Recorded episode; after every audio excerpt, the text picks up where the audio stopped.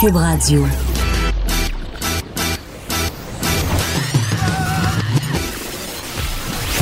Pour elle, il n'y a jamais de mauvaise question. De 13 à 15. Les effronter. Avec Geneviève Peterson.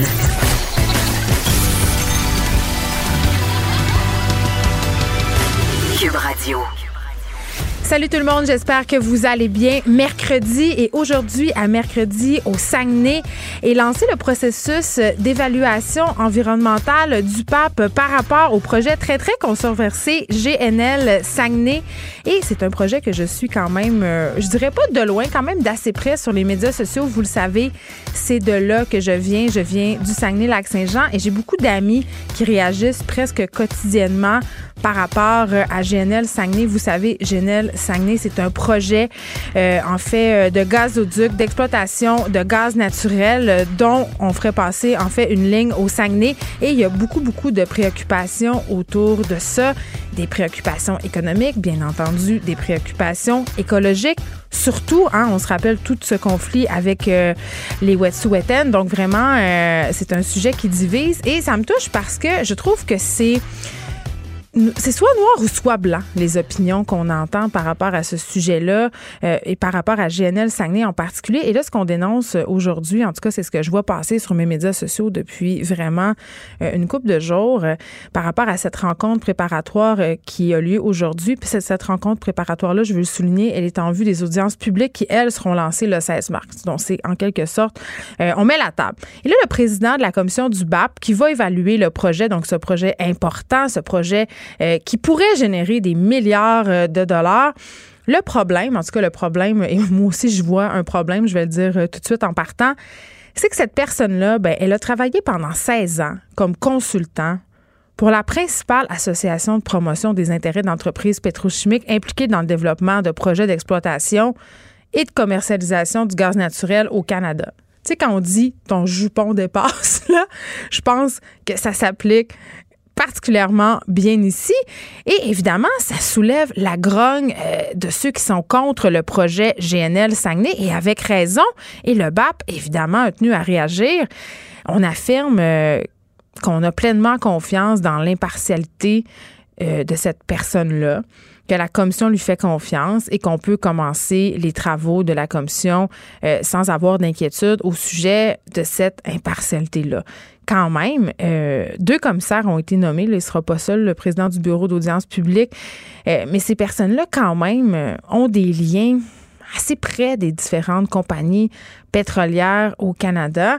Et c'est quand même, en tout cas, moi, à mon sens, pour un projet qui déjà soulève, si on veut, beaucoup de questions, je pense que du côté du BAP, on aurait pu essayer de trouver une personne plus impartiale euh, à première vue, parce que peut-être qu'il est impartial, ce bon monsieur-là, là, peut-être qu'il qu'il va faire cette commission-là en faisant fi de ses croyances personnelles que je ne connais pas par ailleurs.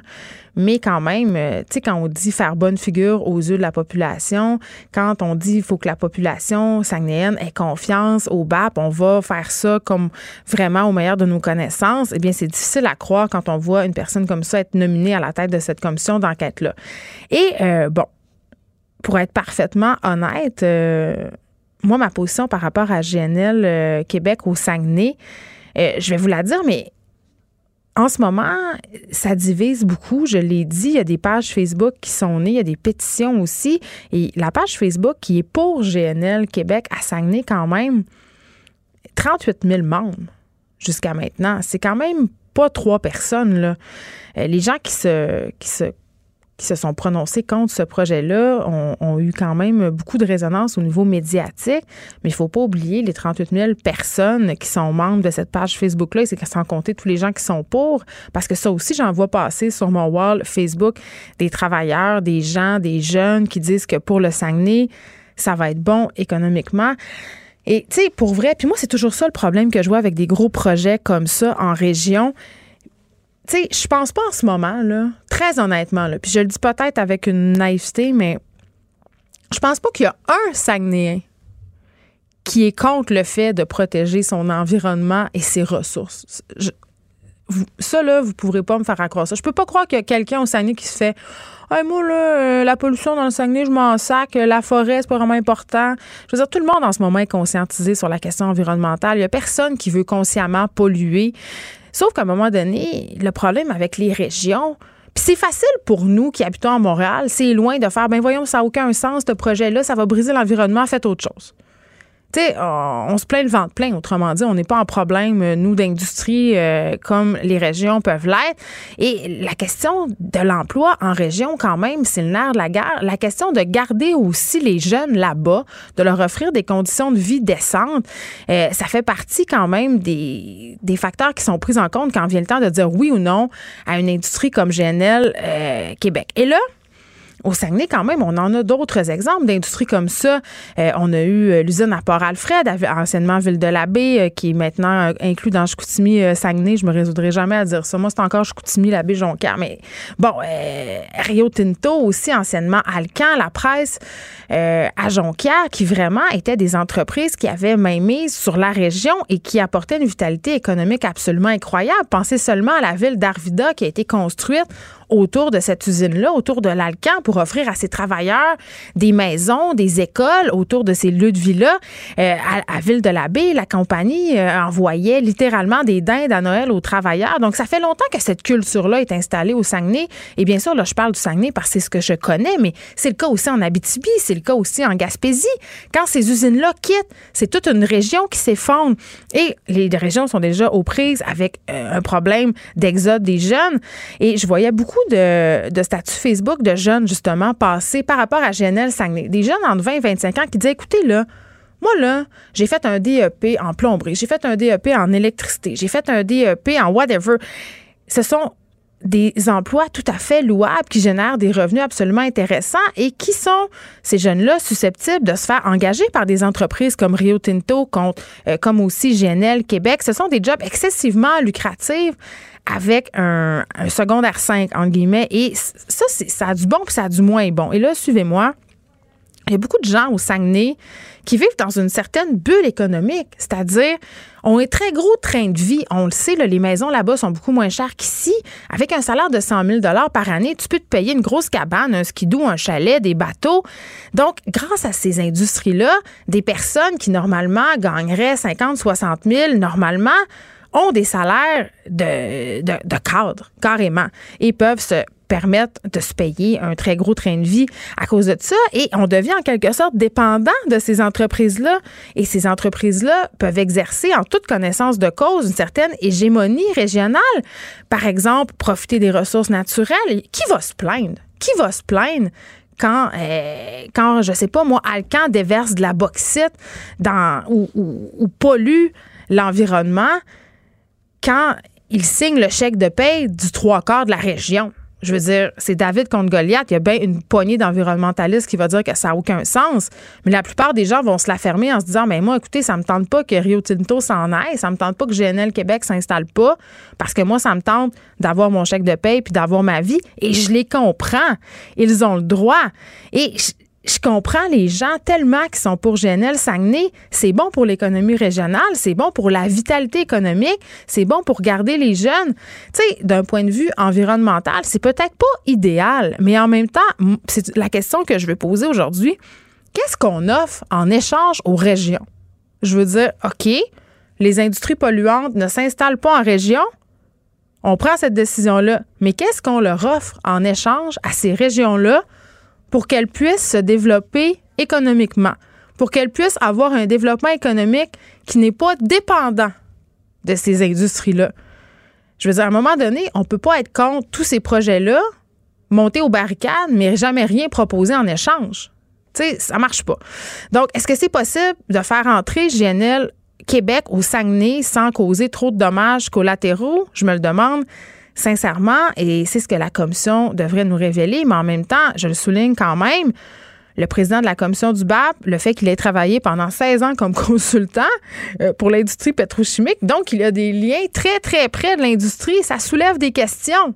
Hein? On aurait pu trouver quelqu'un d'un peu plus neutre, mais si je me fie aux articles que j'ai lus à ce sujet-là, paraît que ça ne se bousculait pas Mais si vous êtes du Saguenay euh, et que vous m'écoutez en ce moment, je serais curieuse d'avoir votre opinion parce que je le dis, c'est facile pour nous à Montréal d'avoir euh, notre point de vue environnemental sur la question, mais vous, vous le vivez. Peut-être que ça sera un de vos futurs employeurs, GNL Québec. Est-ce que vous êtes pour ou contre ce projet-là? Et qu'est-ce qu'on pourrait proposer aux régions en échange de ce projet-là? Hein? Parce que c'est bien beau de dire GNL Saguenay, c'est non, mais qu'avez-vous à nous donner en échange? Si vous avez des suggestions, vous pouvez m'écrire euh, ou, me, texter un 877 Cube Radio. Aujourd'hui, à l'émission, on va revenir euh, sur le meurtre d'Océane Boyer parce que le meurtrier euh, d'Océane est de retour en cours aujourd'hui. Et depuis la semaine dernière, on parle notamment qu'il aurait entretenu une relation intime avec la victime. Et là, il faut faire très, très attention. On n'a pas beaucoup de détails. Mais j'avais quand même envie qu'on discute de ce phénomène-là, c'est-à-dire du phénomène des adultes, des hommes 50, 40 ans, 60 ans, euh, qui ont des relations avec de jeunes garçons ou de jeunes filles.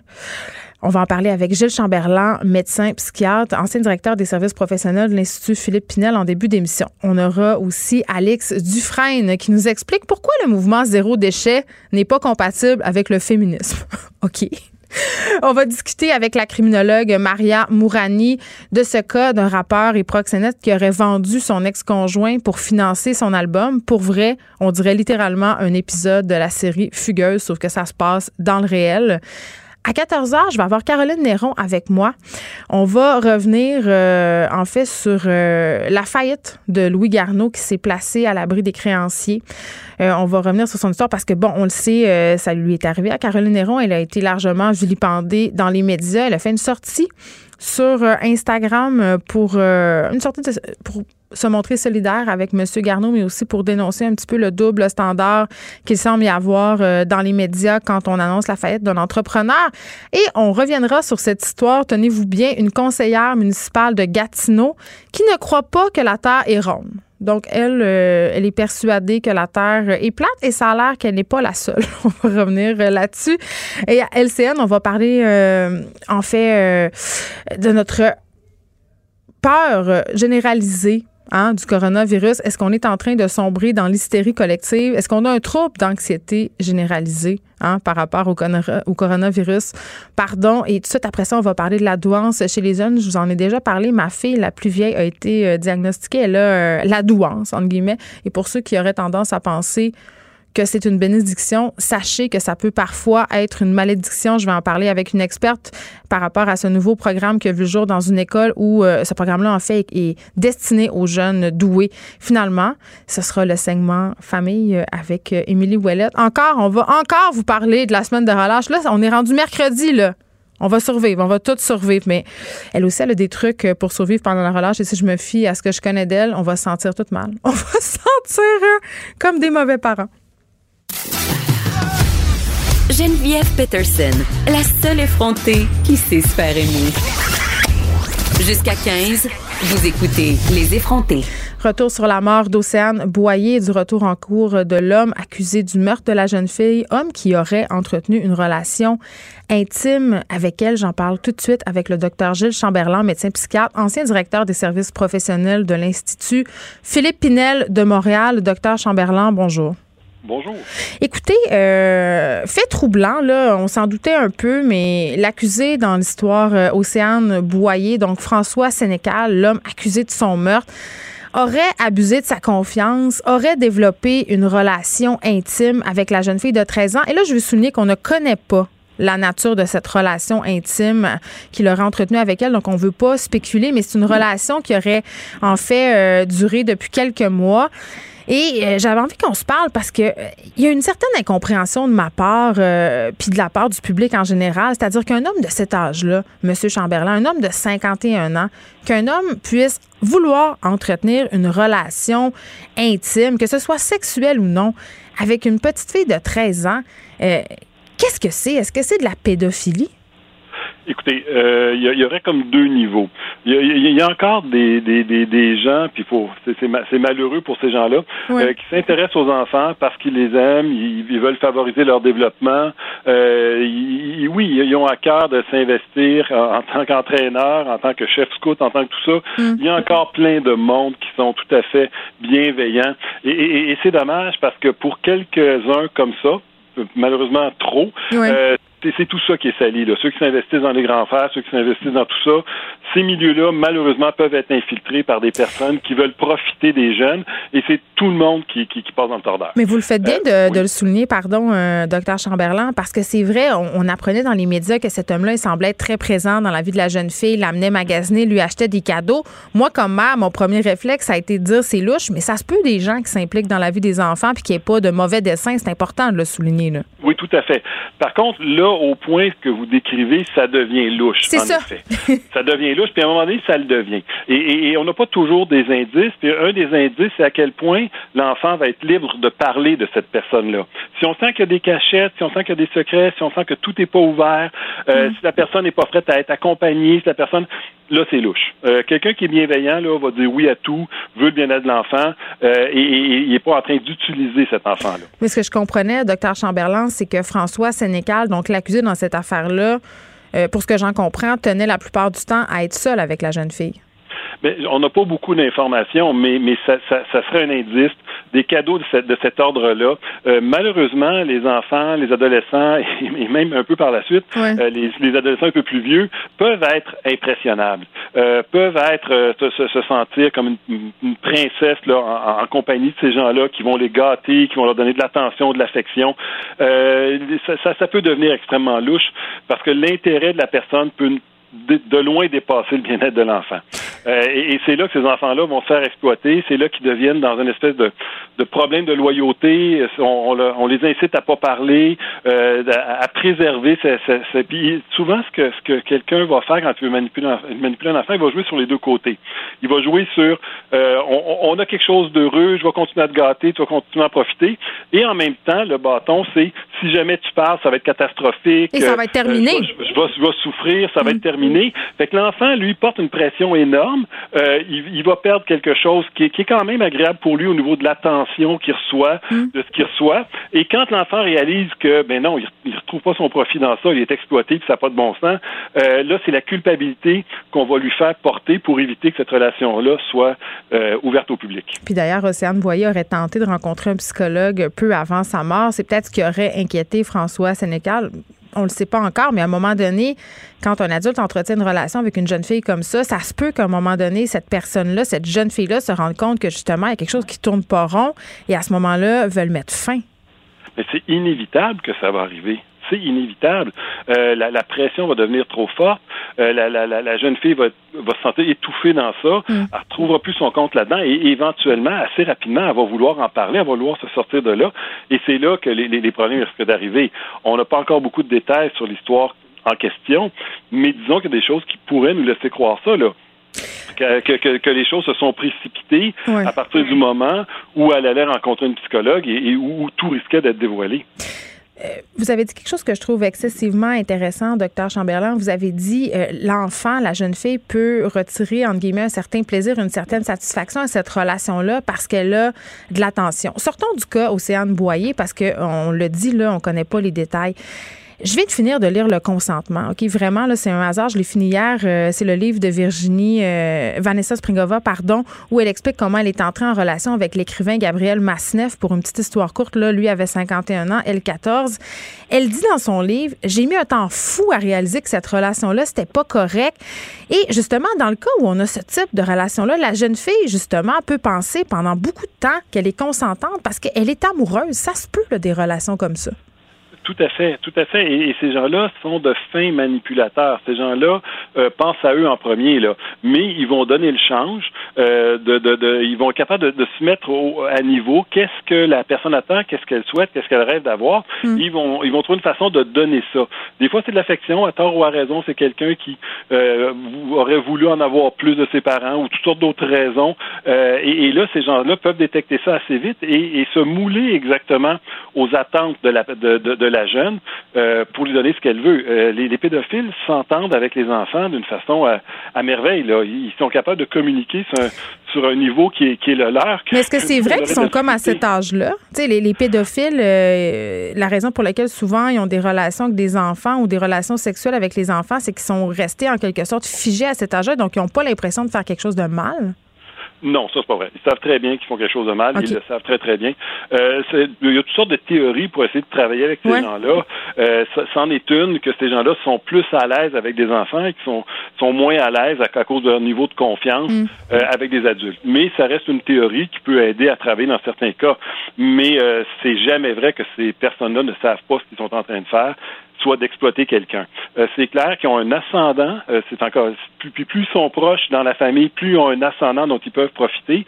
Et c'est très facile d'impressionner quelqu'un qui est jeune quand on est capable de détecter ce que cette personne-là rêve d'avoir.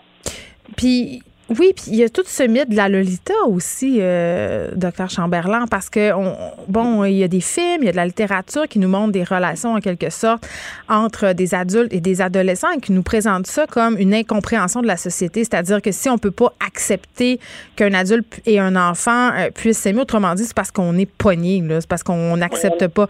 Ça, il y a plusieurs, euh, il y a plusieurs discours à ce sujet-là. là effectivement, on pourrait ressortir des pans de l'histoire dans d'autres sociétés où, c'était, euh, c'était, c'était, pas bien vu, c'était pas mal vu. Peut-être même qu'à certains endroits, c'était comme ça que ça se passait. L'Antiquité euh, grecque a le dos large, le docteur Chamberlain. oui, oui, tout à fait, tout à fait.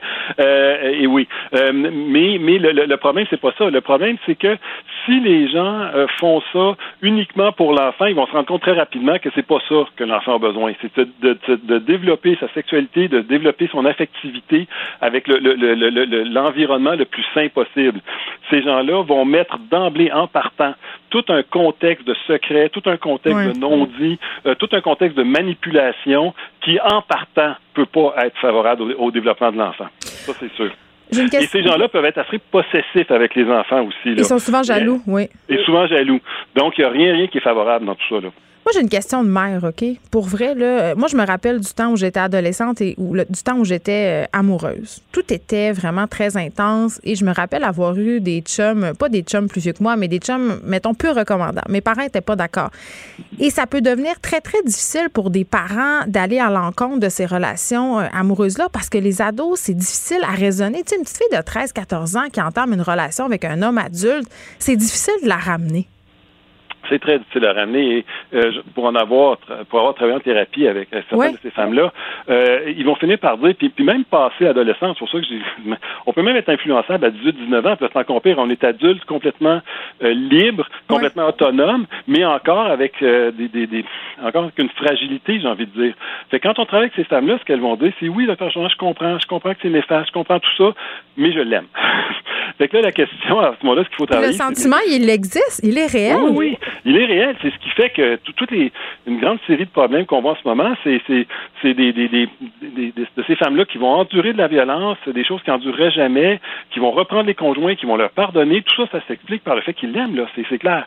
Euh, la question, c'est à, travailler, c'est comment ça se fait que c'est lui que t'aimes plutôt que celui qui serait gentil avec toi. Et là, la thérapie est un peu plus longue. mais comme parent, qu'est-ce qu'on peut faire? Il n'y a, pas grand-chose. Euh, ah, ce qui va surnager, c'est le modèle que les parents vont donner. C'est surtout ça. Euh, le modèle, c'est si, le modèle que les parents donnent, de, les, enfants vont finir par adhérer aux modèles parentaux. Ça, c'est clair. Fait que c'est euh, indépendamment de ce qu'on dit, c'est aussi de donner l'exemple. Si d'écouter les enfants, pour, pourquoi, c'est quoi les problèmes, qu'est-ce qu'est-ce qu'ils rencontrent, qu'est-ce qu'ils recherchent là-dedans, et d'expliquer qu'ils vont le retrouver beaucoup plus facilement dans le giron familial et avec du monde recommandable. Donc, pour ceux qui seraient tentés de condamner, entre guillemets, les parents d'Océane Boyer en disant, ben moi, si ma fille avait eu une relation comme oh ça avec un homme de 50 ans, je veux dire, c'est plus complexe que ça. Là. Ah non, non, non. Ah non, non, faut, non, faut, faut pas minimiser. Ça, c'est l'autre chose que, que, que, je répète souvent. Euh, même cette mère-là va se culpabiliser. Là. C'est sûr qu'elle va dire, qu'est-ce que j'ai manqué, qu'est-ce que j'ai pas fait. Euh, puis en, puis en rétrospective, on trouve toujours des petits détails. Ah, j'aurais dû me douter de ça. Les, ces, ces gens-là euh, qui, qui, vont charmer les enfants sont plus manipulateurs qu'on pense. Les circonstances sont plus difficiles. Euh, plus quelqu'un est antisocial, plus il est en contrôle de la situation, moins il est emporté par ses émotions, plus c'est fait à froid, plus c'est difficile à détecter. Euh, on, on, a rarement à se culpabiliser. Là. Euh, les gens dans la même situation auraient fait la même chose. Mais vous me l'avez bien souligné l'autre fois euh, pour le suicide, que les gens se sentent coupables et qu'après coup, c'est, on se dit, ah, c'était facile, on, on les voit, les, c'est facile de les voir les signes après coup, mais sur le coup, quand on est dedans, c'est pas si facile que ça, puis il faut garder ça en tête.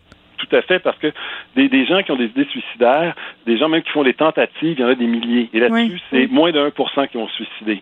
Fait que c'est pour ça que c'est très, très difficile. On peut pas prendre ces centaines de personnes-là puis les garder à l'hôpital tout le temps, là, ou les, les restreindre puis les surveiller, là. Euh, c'est une minorité qui vont aller jusqu'au bout, puis qui, parmi tous ceux qui ont des idées suicidaires, va aller jusqu'au bout, c'est très difficile. D'autant plus que ceux qui vont jusqu'au bout, parfois, n'ont donné aucun indice. Fait qu'on va, on va se garder une petite gêne pour gêner les pour juger les parents d'Océane Boyer. de l'empathie. Et, d'ailleurs, j'ai trouvé, je tiens à souligner cette, dame-là extraordinaire parce que quand, quand elle a vu le désarroi de je sais pas comment, la, fille de l'accusé. Ah, elle, était la, elle était la première à prendre sa défense et à dire, écoutez, on peut pas lui jeter la pierre. Euh, c'est une victime, elle aussi, dans tout ça. Là. Euh, fait que le réflexe qu'elle a eu de protéger euh, la, la, fille de, de l'accusé, j'ai trouvé ça admirable. Très bien, docteur Gilles Chamberlain, médecin psychiatre, ancien directeur des services professionnels de l'Institut Philippe Pinel de Montréal. Merci de nous avoir parlé. On se parlait de ces relations entre des hommes adultes et des fillettes 12-13 ans. Est-ce que c'est de la pédophilie ou de l'ébéphilie finalement? On n'a jamais répondu à cette question. Écoutez, la, la, la, la, pédophilie, pour, pour être plus simple, euh, il y, en a deux sortes. Il y a des gens qui sont pédophiles exclusifs, ça leur prend des enfants, d'autres non exclusifs, c'est plus facile à travailler. Mais mm. ceux qui ne sont euh, attirés que par des gens qui n'ont pas de caractère sexuel affirmé, euh, qui, qui, ont, l'air des enfants, là, c'est de la pédophilie vraie. Très bien. Merci, Dr Chamberlain. Bonne journée. Écrivaine. Blogueuse. Scénariste et animatrice. Geneviève Peterson. La Wonder Woman de Cube Radio. Alex Dufresne. Bonjour. T'étais aux têtes enflées. Maintenant, t'es plus aux têtes enflées. J'ai super scoré en plus. Je sais, t'as gagné. Je savais. J'ai gagné. T'étais bonne. Je voulais juste te le dire. J'ai eu tellement de fun. Maintenant, tu es aux effrontés. Qu'est-ce que On a ce qu'on mérite? Euh, aujourd'hui, tu nous expliques, et ça, c'est très drôle, pourquoi le mouvement zéro déchet est incompatible avec le féminisme. Moi, juste Est-ce que ça t'étonne? Ben, je sais pas comment. Je, sais, je sais pas comment décrire mon sentiment en ce moment. J'ai l'impression qu'il n'y a rien qui est compatible avec le féminisme, en fait. Parce qu'on a déjà parlé ensemble tous les deux euh, de cet article qui était sorti à propos du couple, que c'était difficile d'être en couple et féministe. Donc j'ai l'impression qu'un peu, moi je me prononce pas. Mais... Tu prononces pas, Geneviève, ça m'étonne. Je pensais qu'on était aux effrontés. Ouais, non, je me, je me prononce pas sur le couple et le féminisme aujourd'hui. Euh, T'es trop fatiguée. Ouais. T'es trop fatiguée pour ça. Des fois, je, décide de mettre les luttes féministes de côté euh, parce que je suis épuisée mentalement. Je fais une dépression mais du patriarcat. Tu trouves pas que c'est dur de mettre les lunettes féministes de côté. On dirait que une fois que tu as pris la pilule, aïe aïe. Mais on dirait aussi qu'il faut faire attention pour ne pas que porter ces lunettes-là parce qu'à un moment donné, tu viens avec une espèce de vision dichotomique du monde et ça peut mener à la dépression patriarcale. Je comprends. Vraiment.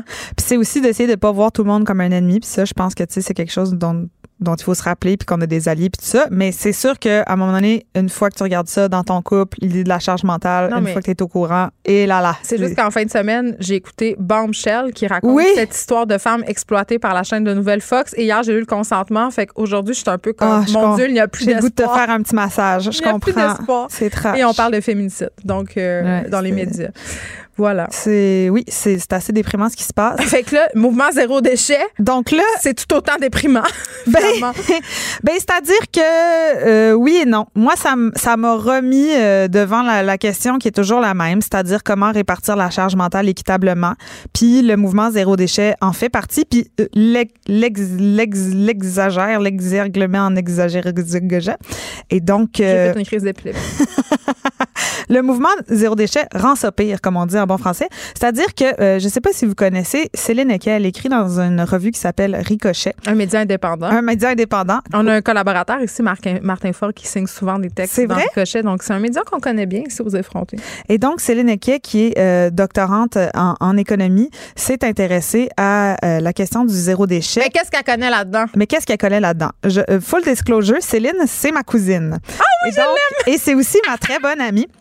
Et on partage, euh, entre autres, la, la neurasthénie, le goût du féminisme et de l'écologie. C'est avec elle que tu avais dressé la liste de toutes les choses que vous aviez fait pour venir à bout de votre anxiété. Exactement. On l'aime. Céline. Liste on va l'inviter à un Liste qu'on a faite à Cube Radio où Céline et moi, on avait listé, oui, ce qui, ce qui nous rendait moins anxieuses.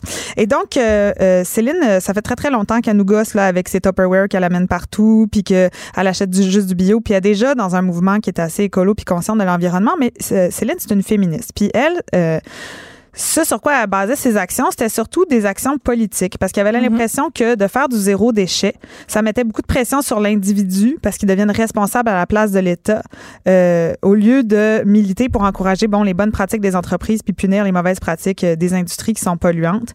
Donc euh, elle, le zéro déchet, ça, ça l'interpellait pas à cause de ça. Mais c'est un ami à elle qui l'a fait, qui lui en a parlé, puis elle s'est dit, ben, je suis déjà pas loin, pourquoi ne pas aller jusqu'au bout dans l'expérience? Et aussi, euh, comme on, on, on a Elle un peu... pas d'enfant, Céline. Comme on a un peu d'anxiété dans la famille, des fois, faire des choses au contrôle, ça, ça nous Ouais. aide quelque part. Je Non, vais répéter ma question. Elle n'a pas pas d'en- d'enfant, Céline Céline. n'a hein? pas d'enfant. Je dois tout de même dire que j'ai une amie, Marilyn Dufort, qui travaille hum, 60 heures semaine, qui a trois enfants et elle fait zéro déchet. Elle est vraiment lourde. C'est vraiment rochant. C'est une héroïne. Une On la déteste. C'est une héroïne. Burn. Et donc, Céline, Burn. Céline commence à se dire, je vais tout faire moi-même. Mais là, zéro déchet, on se dit ce que ça implique. Ça veut dire, tu fais ta petite maudite pâte à dents avec de l'argile blanche. Tu dois aller coudre des petits sacs euh, faits en, en, en, en bas euh, de coton pour mettre ton gruau dedans que tu vas Je peux chercher au locaux. de ma tante tout de Non. suite? Ah, je voudrais le faire tout de suite, après ça, ça serait réglé. Est-ce que tu penses pas qu'à un moment donné, on, on pourrait pas faire la promotion d'un juste milieu? Je trouve que le mouvement zéro déchet se tire un peu dans le pied. On pourrait tout comme, mettons, même, on peut C'est ce comme que les gourous du zéro déchet font. Tout le monde dit, tout le monde dit en commençant, faites dans vos limites. OK, fait Peut-être pourquoi que- elle coud ses pochettes puis elle fait sa pâte à dents? Parce que Elle est intense. est intense. On est intense. T'as pas remarqué qu'on est intense? C'est la génétique, c'est la famille. On est intense, c'est le même. Fait qu'elle, elle Elle va s'en dit- aller bientôt, tout le monde inquiétez pas, là. Elle s'en va dans Je 10 suis là minutes. pour 10 minutes.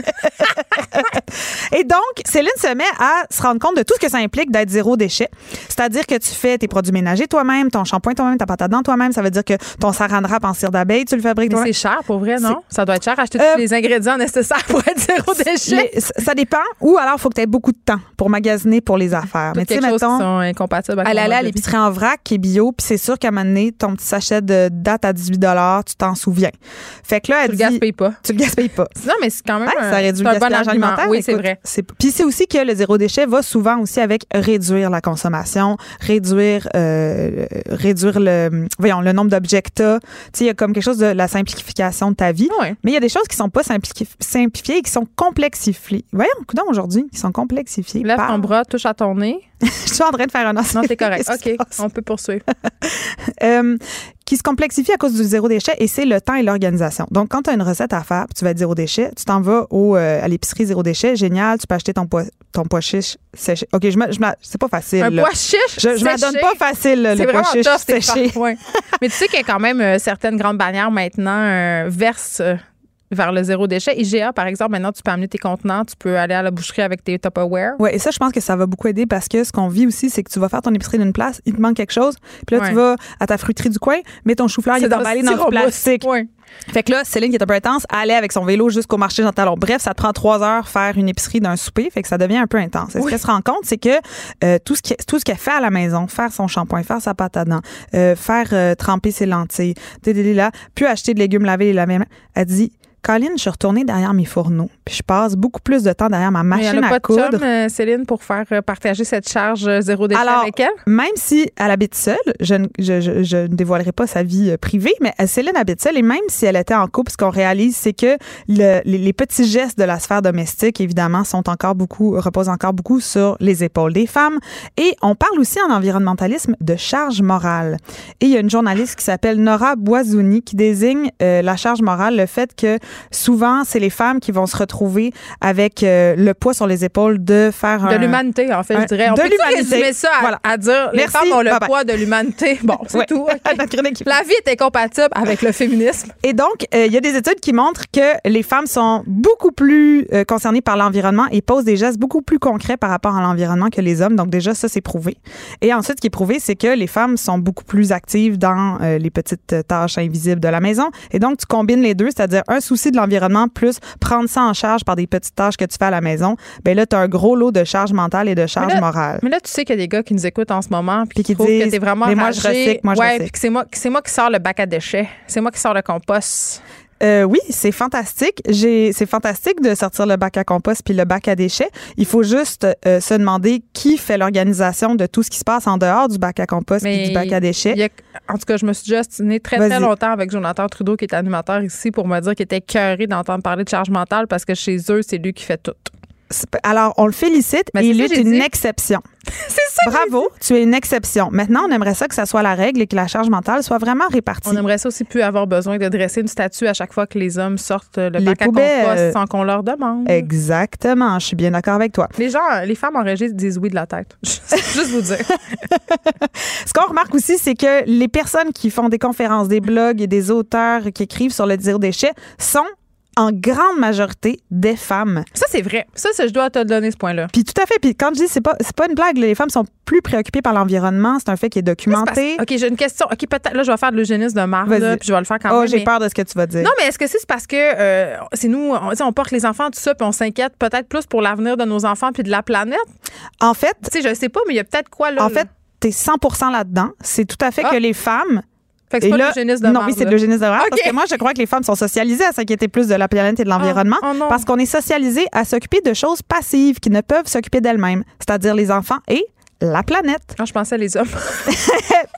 Là, je voulais pas, je voulais pas aller jusque-là, c'est des Geneviève. Mais on Hey, va vous pas savez se- que je vous aime. on va pas se le cacher. Il y a plein d'effrontés hommes qui sont super woke, qui nous écoutent. On adore-. C'est vrai, c'est vrai. Non, mais on adore les hommes, puis les hommes, c'est des alliés, puis c'est, c'est- ça existe, la charge mentale, puis on va se le dire, puis Mm-hmm. ça veut pas dire que les hommes foutent rien au foyer, ça veut juste dire qu'on a été socialisés de manière tellement différente qu'on a beaucoup de, Non, mais- de chemin à faire pour se retrouver dans un C'est milieu. tellement vrai ce que tu dis parce que moi, mettons, je vais faire des tâches avant mon chum, mais c'est pas lui qui me le demande. Non. là. C'est moi qui l'impression que ça repose sur mes épaules parce qu'on m'a conditionné comme ça, on m'a élevé comme ça. Puis euh, à la fin de la journée, il me dit tout le temps, moi, mais pourquoi t'as fait tout ça? J'aurais pu m'en occuper. Là. Je mais on dirait que je vais au devant. Tu vas au devant, puis c'est toi qui auras acheté probablement Ça me fait stresse, là. Ben oui, c'est normal. C'est pas une, c'est pas une blague la charge mentale. Puis le zéro déchet, le dit Céline, c'est une, c'est une espèce de combinaison des deux, c'est-à-dire c'est une combinaison entre justement euh, le rôle traditionnel de, gesto- de gestionnaire de foyer qu'on a, puis le mouvement déchets qui est à majorité féminine. Quand tu mets ça ensemble, c'est sûr que tu as l'impression de revenir 50 ans en arrière. Elle dit, je passais du temps devant ma machine à coudre puis devant mes foy- devant mes fourneaux, puis elle dit, pourquoi je passerais, parce qu'on se souvient qu'elle est doctorante, féministe en économie, pourquoi je passerais l'après-midi à lire sur l'épidémie de neurasthénie qui frappait les femmes au foyer de banlieue des années 40 pour ensuite revenir chez moi et m'atteler au fourneau? Donc- non, mais c'est quand même un, un point que je trouve excessivement intéressant. Puis moi, je vais aller même plus loin que ça. Puis je- on peut pas être contre la vertu là, de la crise climatique, puis on est le, le mouvement zéro déchet, mais il me semble que c'est une coche de plus dans la pression que se mettent les femmes pour être parfaites.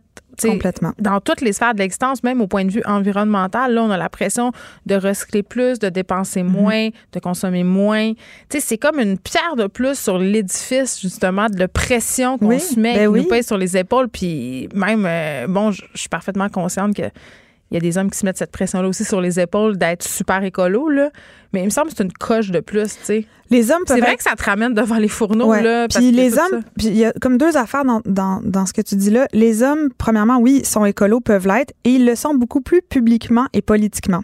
C'est-à-dire qu'on regarde qui parle sur les tribunes sociales euh, de, de zéro déchet. Euh, J'ai oublié son prénom, mais le français Pichon, qui est une espèce de super beau Jésus avec les cheveux longs, là. Tu sais, qui est un. Il parle Un du super 5G. beau Jésus avec les cheveux longs qui s'appelle Pichon. Vous On fait une petite euh, recherche on en ce fera une moment. petite recherche là-dessus euh, qui parlait not- notamment du 5G. Puis lui, c'est comme l'égérie du mouvement zéro déchet, puis il est masculin. Puis quand on regarde en politique, les gens qui prennent la place ou les scientifiques qui prennent la place pour parler d'environnement puis d'écologie, Oui, mais c'est souvent des hommes. Laure Valdel, elle a écrit un livre qui dit que euh, de manière individuelle, on peut changer les choses. Et ça, je crois, en quelque part, ça encourage cette vrai, idée hein? que Dans la sphère domestique. Dans la sphère domestique, se charger de ça, alors que les femmes devraient aussi être encouragées à être dans Jérémy une sphère Pichon, politique. Jérémy Pichon, Jésus voilà. à cheveux longs, un gourou de, de- du zéro Mais déchet. tu sais, comme, c'est un, un surdoctorant en, en neurosciences. Il est Tu génial. viens de le ramener à sa beauté physique, tu l'as donc Je l'ai objectifié. objectifié. Je suis tellement contente. 2000 ans d'objectification de la femme. Ça s'appelle une dette historique, Geneviève. C'est une dette historique. Ah non, comme la dette qu'on a envers les wet sweaters. OK, on va pas se lancer là-dedans. J'essaie de convaincre mon chum de faire plus souvent la vaisselle en invoquant la dette historique, mais ça a très peu d'effet. Il n'est pas impressionné par la dette historique. Je sais, moi, c'est quand je fais des commentaires vraiment sexistes envers les hommes que j'essaie de me légitimer en disant 2000 ans d'oppression, mais ça marche pas souvent. Et donc, ça serait de ramener les femmes aussi dans un cercle où ce qu'elles font euh, par rapport à, euh, à, à l'environnement, à l'écologie puis au zéro déchet, de les ramener dans un cercle plus visible. Donc, que ce soit de leur donner de la place dans Mm. les recherches en sciences ou dans les médias ou en politique. Et puis, euh, de les sortir uniquement de la sphère domestique, qui est quand même une sphère qui est invisibilisée là, au niveau du travail qu'elles font. Euh, donc, on parlait du temps que ça prenait de faire zéro déchet. Donc, ton épicerie est plus longue, ta cuisine est plus longue. On parle aussi de toute l'angoisse que ça peut provoquer. Là, on s'imagine Céline devant son comptoir qui se pose des questions comme faut-tu que j'achète un produit bio emballé ou un produit non bio mais en vrac? Faut-tu que j'achète un produit animal local ou un produit vegan importé? Oh Et toute l'hyperventilation qui s'ensuit. Et donc, euh, je, je pense quand on dit euh, qu'est-ce qu'on fait pour le zéro déchet puis la charge mentale, ça veut pas dire qu'il faut arrêter de faire des gestes individuels au au contraire, il faut le faire dans la mesure de ce qu'on est capable de faire, mais je pense qu'il faut pas oublier que euh, les grandes industries sont celles qui polluent beaucoup plus que nous autres, puis c'est aussi là- là-dessus euh, qu'il faut euh, euh, C'est pour ça qu'on a marché pour vocal. euh, la Terre le 27 mars Oui. dernier, c'est pour que les gouvernements passent des lois Oui, puis concernant quand cette on industrie-là. puis quand on parle de la politique, c'est pas juste que tu as besoin de t'associer à un parti en particulier. Il y en a plein, plein, plein des organismes auxquels tu peux t'associer pour justement demander à ce que ces lois-là changent. On vous invite à aller lire l'article de Céline Equet dans Ricochet. C'est ça? hein? Oui, c'est exactement. C'est ça son nom? C'est ça. OK, parce que j'avais pas l'air de l'avoir prononcé comme il faut. Alex ça. merci. On te retrouve dans deux semaines. Avec plaisir. Les effrontés. Avec Geneviève Peterson.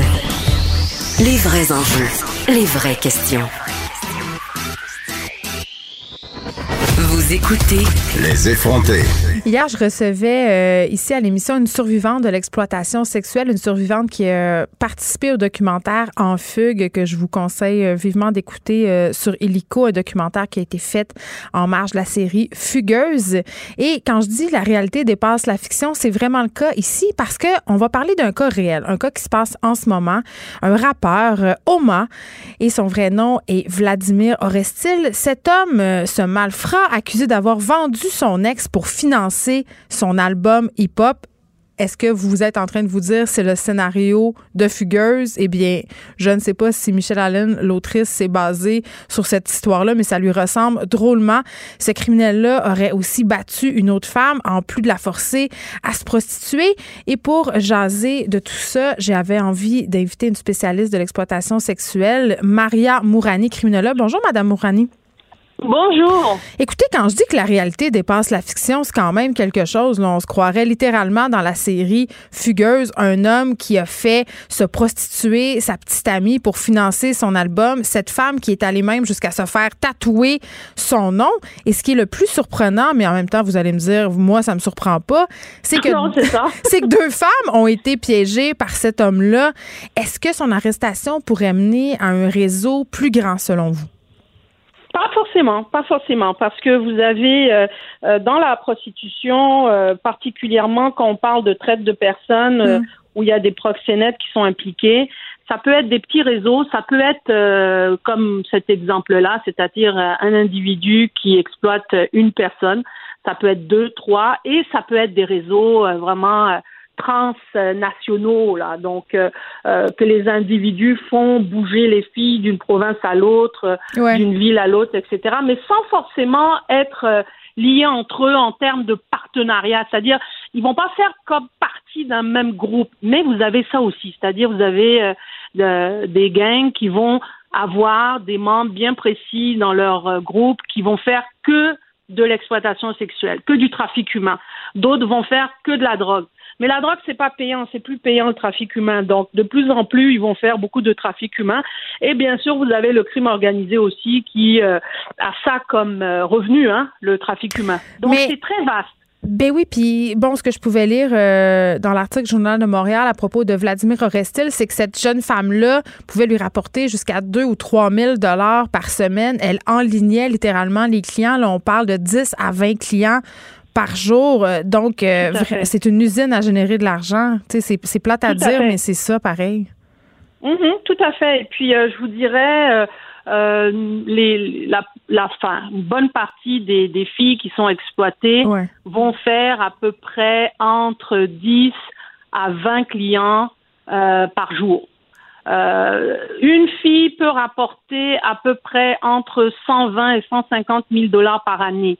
Lorsque les filles sont envoyées à Toronto, Miami, New York, Boston, euh, dans l'Ouest canadien, rapportent beaucoup plus d'argent. Donc, vous allez voir que les filles vont beaucoup être, euh, Ouais. euh, elles vont être vraiment voyagées là d'une place à l'autre. oui, puis quand ils sentent la soupe régions du chaude, ils déplacent. Hein, Madame Mourani, si on l'a bien compris.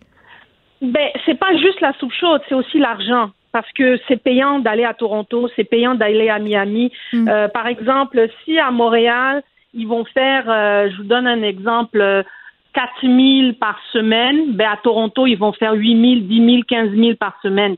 Parce que plus de ont monde? plus de clients. Non, pas pourquoi? parce qu'ils ont plus de clients, parce qu'ils ont, ils, ils font payer plus cher. C'est c'est plus cher, c'est-à-dire si le complet c'est 150, ben là il va être 300. Puis il y a des indi- il y a des il y a des euh, prostitueurs. Moi j'aime pas les appeler clients parce que c'est des prostitueurs.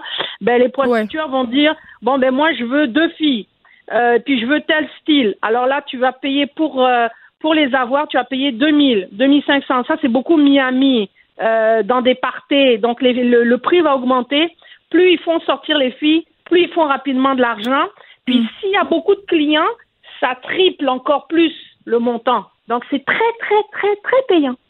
OK. Dans le cas de Vladimir Orestil, je faisais le parallèle avec Damien Danfugueuse tantôt, euh, qui est un qui Mhm. faisait ça pour euh, faire un vidéoclip. Là, dans le cas de cette histoire-là, lui il cherchait à financer un album. C'est quand même assez sordide euh, ce caractère public de ce proxénète-là qui, justement, si on est allé voir un peu sur YouTube ses affaires, des fois, euh, ses vidéos, il y a 50 000 vues. Euh, puis là, on en parle dans les médias, ça va en quelque sorte, puis je m'excuse de le dire, le mousser un peu sa carrière. On le sait, là, euh, je sais pas si vous avez écouté la balado Rap carcéral, mais il y a beaucoup de détenus qui font du matériel en prison qui fait référence euh, au fait qu'ils ont été pimped. On est vraiment dans une culture qui fait l'apologie de ça, du pimp. Et c'est dommage parce que là, cet homme-là, en quelque sorte, va tirer des bénéfices de son procès, de sa médiatisation. Vous avez tout à fait raison, puis c'est quelque chose que je dénonce depuis très longtemps.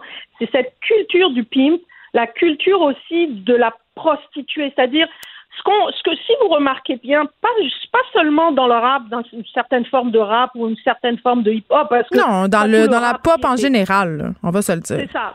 Tout à fait. Il y a cette valorisation du pimp de manière même parf- parfois subliminale. Ouais. Je vais vous donner des exemples anodins que vous allez dire, oh, c'est vrai au fond, mais j'y ai pas pensé. Pimp ton char. Pimp la saucisse. Ah, moi, euh, moi j'ai pensé, Hey, moi, Madame me- Mourani. à chaque fois, je suis pas me- bien. Ça, ça me dépasse. Par exemple, vous allez avoir, euh, c'est-à-dire, il va y avoir une hypersexualisation du corps des jeunes en général, des gars et des filles, mais une hypersexualisation euh, prostitutionnelle. Ok? On va amener les jeunes filles à considérer que plus elles sont dénudées, plus elles sont belles, plus elles sont femmes.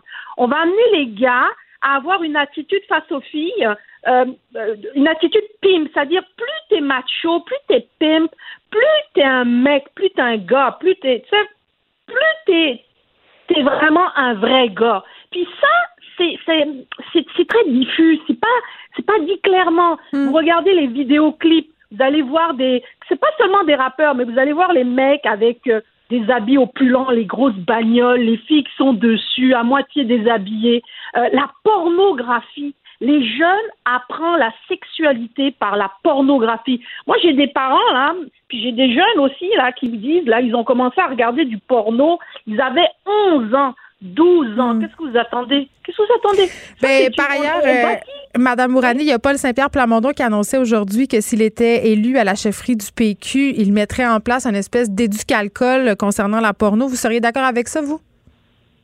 Ben moi, je dis que la pornographie devrait être éradiquée. Je Non, mais ça se peut pas. Madame Mourani. C'est impossible. Mais regardez, je vous donne l'exemple de la Suède. À un moment donné, la prostitution était légale là-bas, et puis tout Ouais. le monde disait ça se peut pas, on peut rien y faire, c'est le plus vieux métier du monde. Mm. Mais regardez, la Suède a pris les moyens, puis ils ont créé une société où penser la pornographie et penser la prostitution est, est, est inconcevable. Un Mm. homme en, en Suède pensait acheter le corps d'une femme, considérer que avoir une relation avec une femme, c'est une relation de domination et de dégradation, est impensable.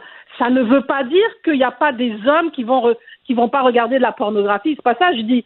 C'est qu'il y a un au-delà d'interdire même la, la, la pornographie ou de lutter justement contre euh, les individus qui fabriquent des films porno ou des images. Oui, mais il y a des femmes, Madame Mourani, qui en consomment de la pornographie. Il y a des femmes aussi qui en produisent, qui en Oui, tournent. Je vous dis, je vous dis pas le contraire, mais par contre, lorsqu'on compare, on se rend bien, on voit bien dans les chiffres que les femmes, c'est pas le- les plus grandes consommatrices de pornographie. On n'a pas les, mêmes chiffres, Madame Mourani, quand même, parce qu'on est presque rendu à 50-50 au niveau de Pornhub qui a sorti des études à ce sujet-là il y a peu. Mais quand même, c'est ah, intéressant. il m'envoyer ça. Je vais vous l'envoyer. C'est intéressant les femmes qui consomment de la porno parce que je veux revenir sur le fait que vous, euh, sur cette sexualisation des jeunes filles, les jeunes filles qui se valorisent euh, beaucoup par la sexualité. Puis j'en ai parlé hier avec euh, la survivante d'exploitation sexuelle du fait que maintenant les jeunes filles se dirigent de leur plein gré entre guillemets, entre très gros guillemets, dans les bras des pimes. Et dans le documentaire En fugue, il y avait des jeunes filles qui disaient moi j'étais fière de dire je suis sa bite, je suis à lui. Mhm, mhm. Tout à fait, c'est vrai. Parce que justement, quand on vit dans une société qui valorise la prostitution et qui valorise le proxénétisme, vous attendez à quoi des jeunes? C'est sûr, parce que eux, depuis qu'ils sont tout petits, ils ont grandi dans ça. Je vous donne mm. un exemple. Il y a des filles qui me racontent à l'école, là, le mot bitch. Il est utilisé pour toutes sortes de ah, sens. mais ça, ma fille est au secondaire, je vous le confirme. ça me fait dresser les cheveux sur la tête chaque fois que j'entends ça et donc une banalisation du mot. Donc au fond, pour les jeunes là, bitch là, c'est pas si mauvais que ça.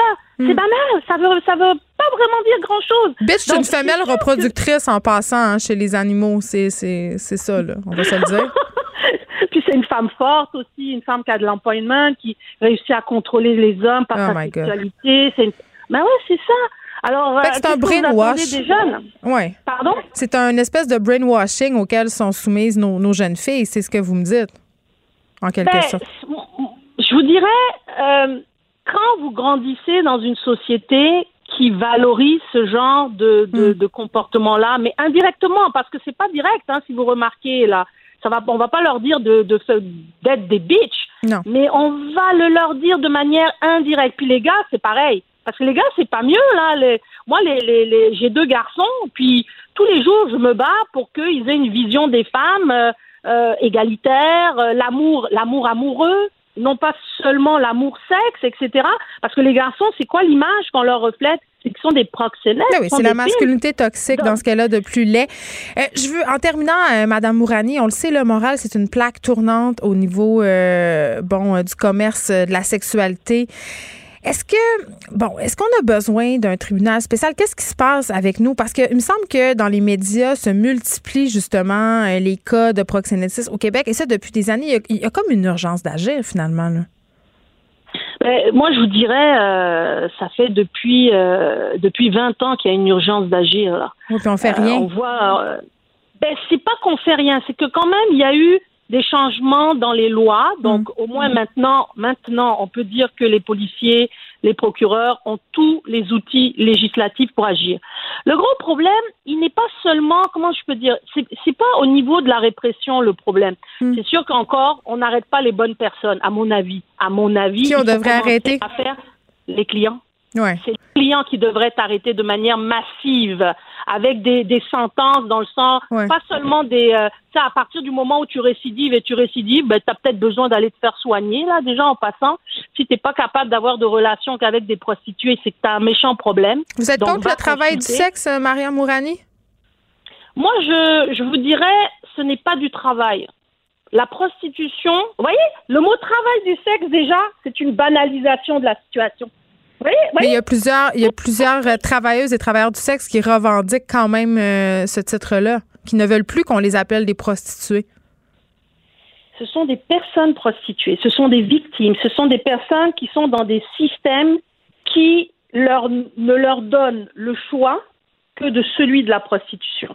Fait que vous pensez pas que ça se peut, quelqu'un qui, qui veut exercer le métier de travailleur du sexe euh, de façon pleinement consciente? Personnellement, depuis 20 ans que je suis dans le milieu à analyser la prostitution, à parler avec des, des filles et même des gars, hmm. jusqu'à présent, je n'ai jamais eu une fille qui m'a dit, alors qu'elle n'est pas dans la période de lune de miel, hein, c'est-à-dire après coup, ouais. m'a dit qu'elle l'avait choisi, qu'elle était heureuse dans ça, qu'elle a pris son pied, comme on dit, hein, qu'elle y a pris plaisir, puis qu'elle a fait de l'argent là, puis que sa vie était magnifique. Moi, j'ai entendu des filles dire ça. Mais quand elles étaient dans la prostitution et quand je les ai revues après, ouais. c'était pas le même discours. Même des filles qui ont fait de la porno. Oui, c'est souvent, euh, c'est souvent ce que les gens qui travaillent euh, avec ce type de personnes-là me disent à ce micro. Maria Mourani, merci beaucoup de nous avoir parlé, criminologue. C'est toujours un plaisir.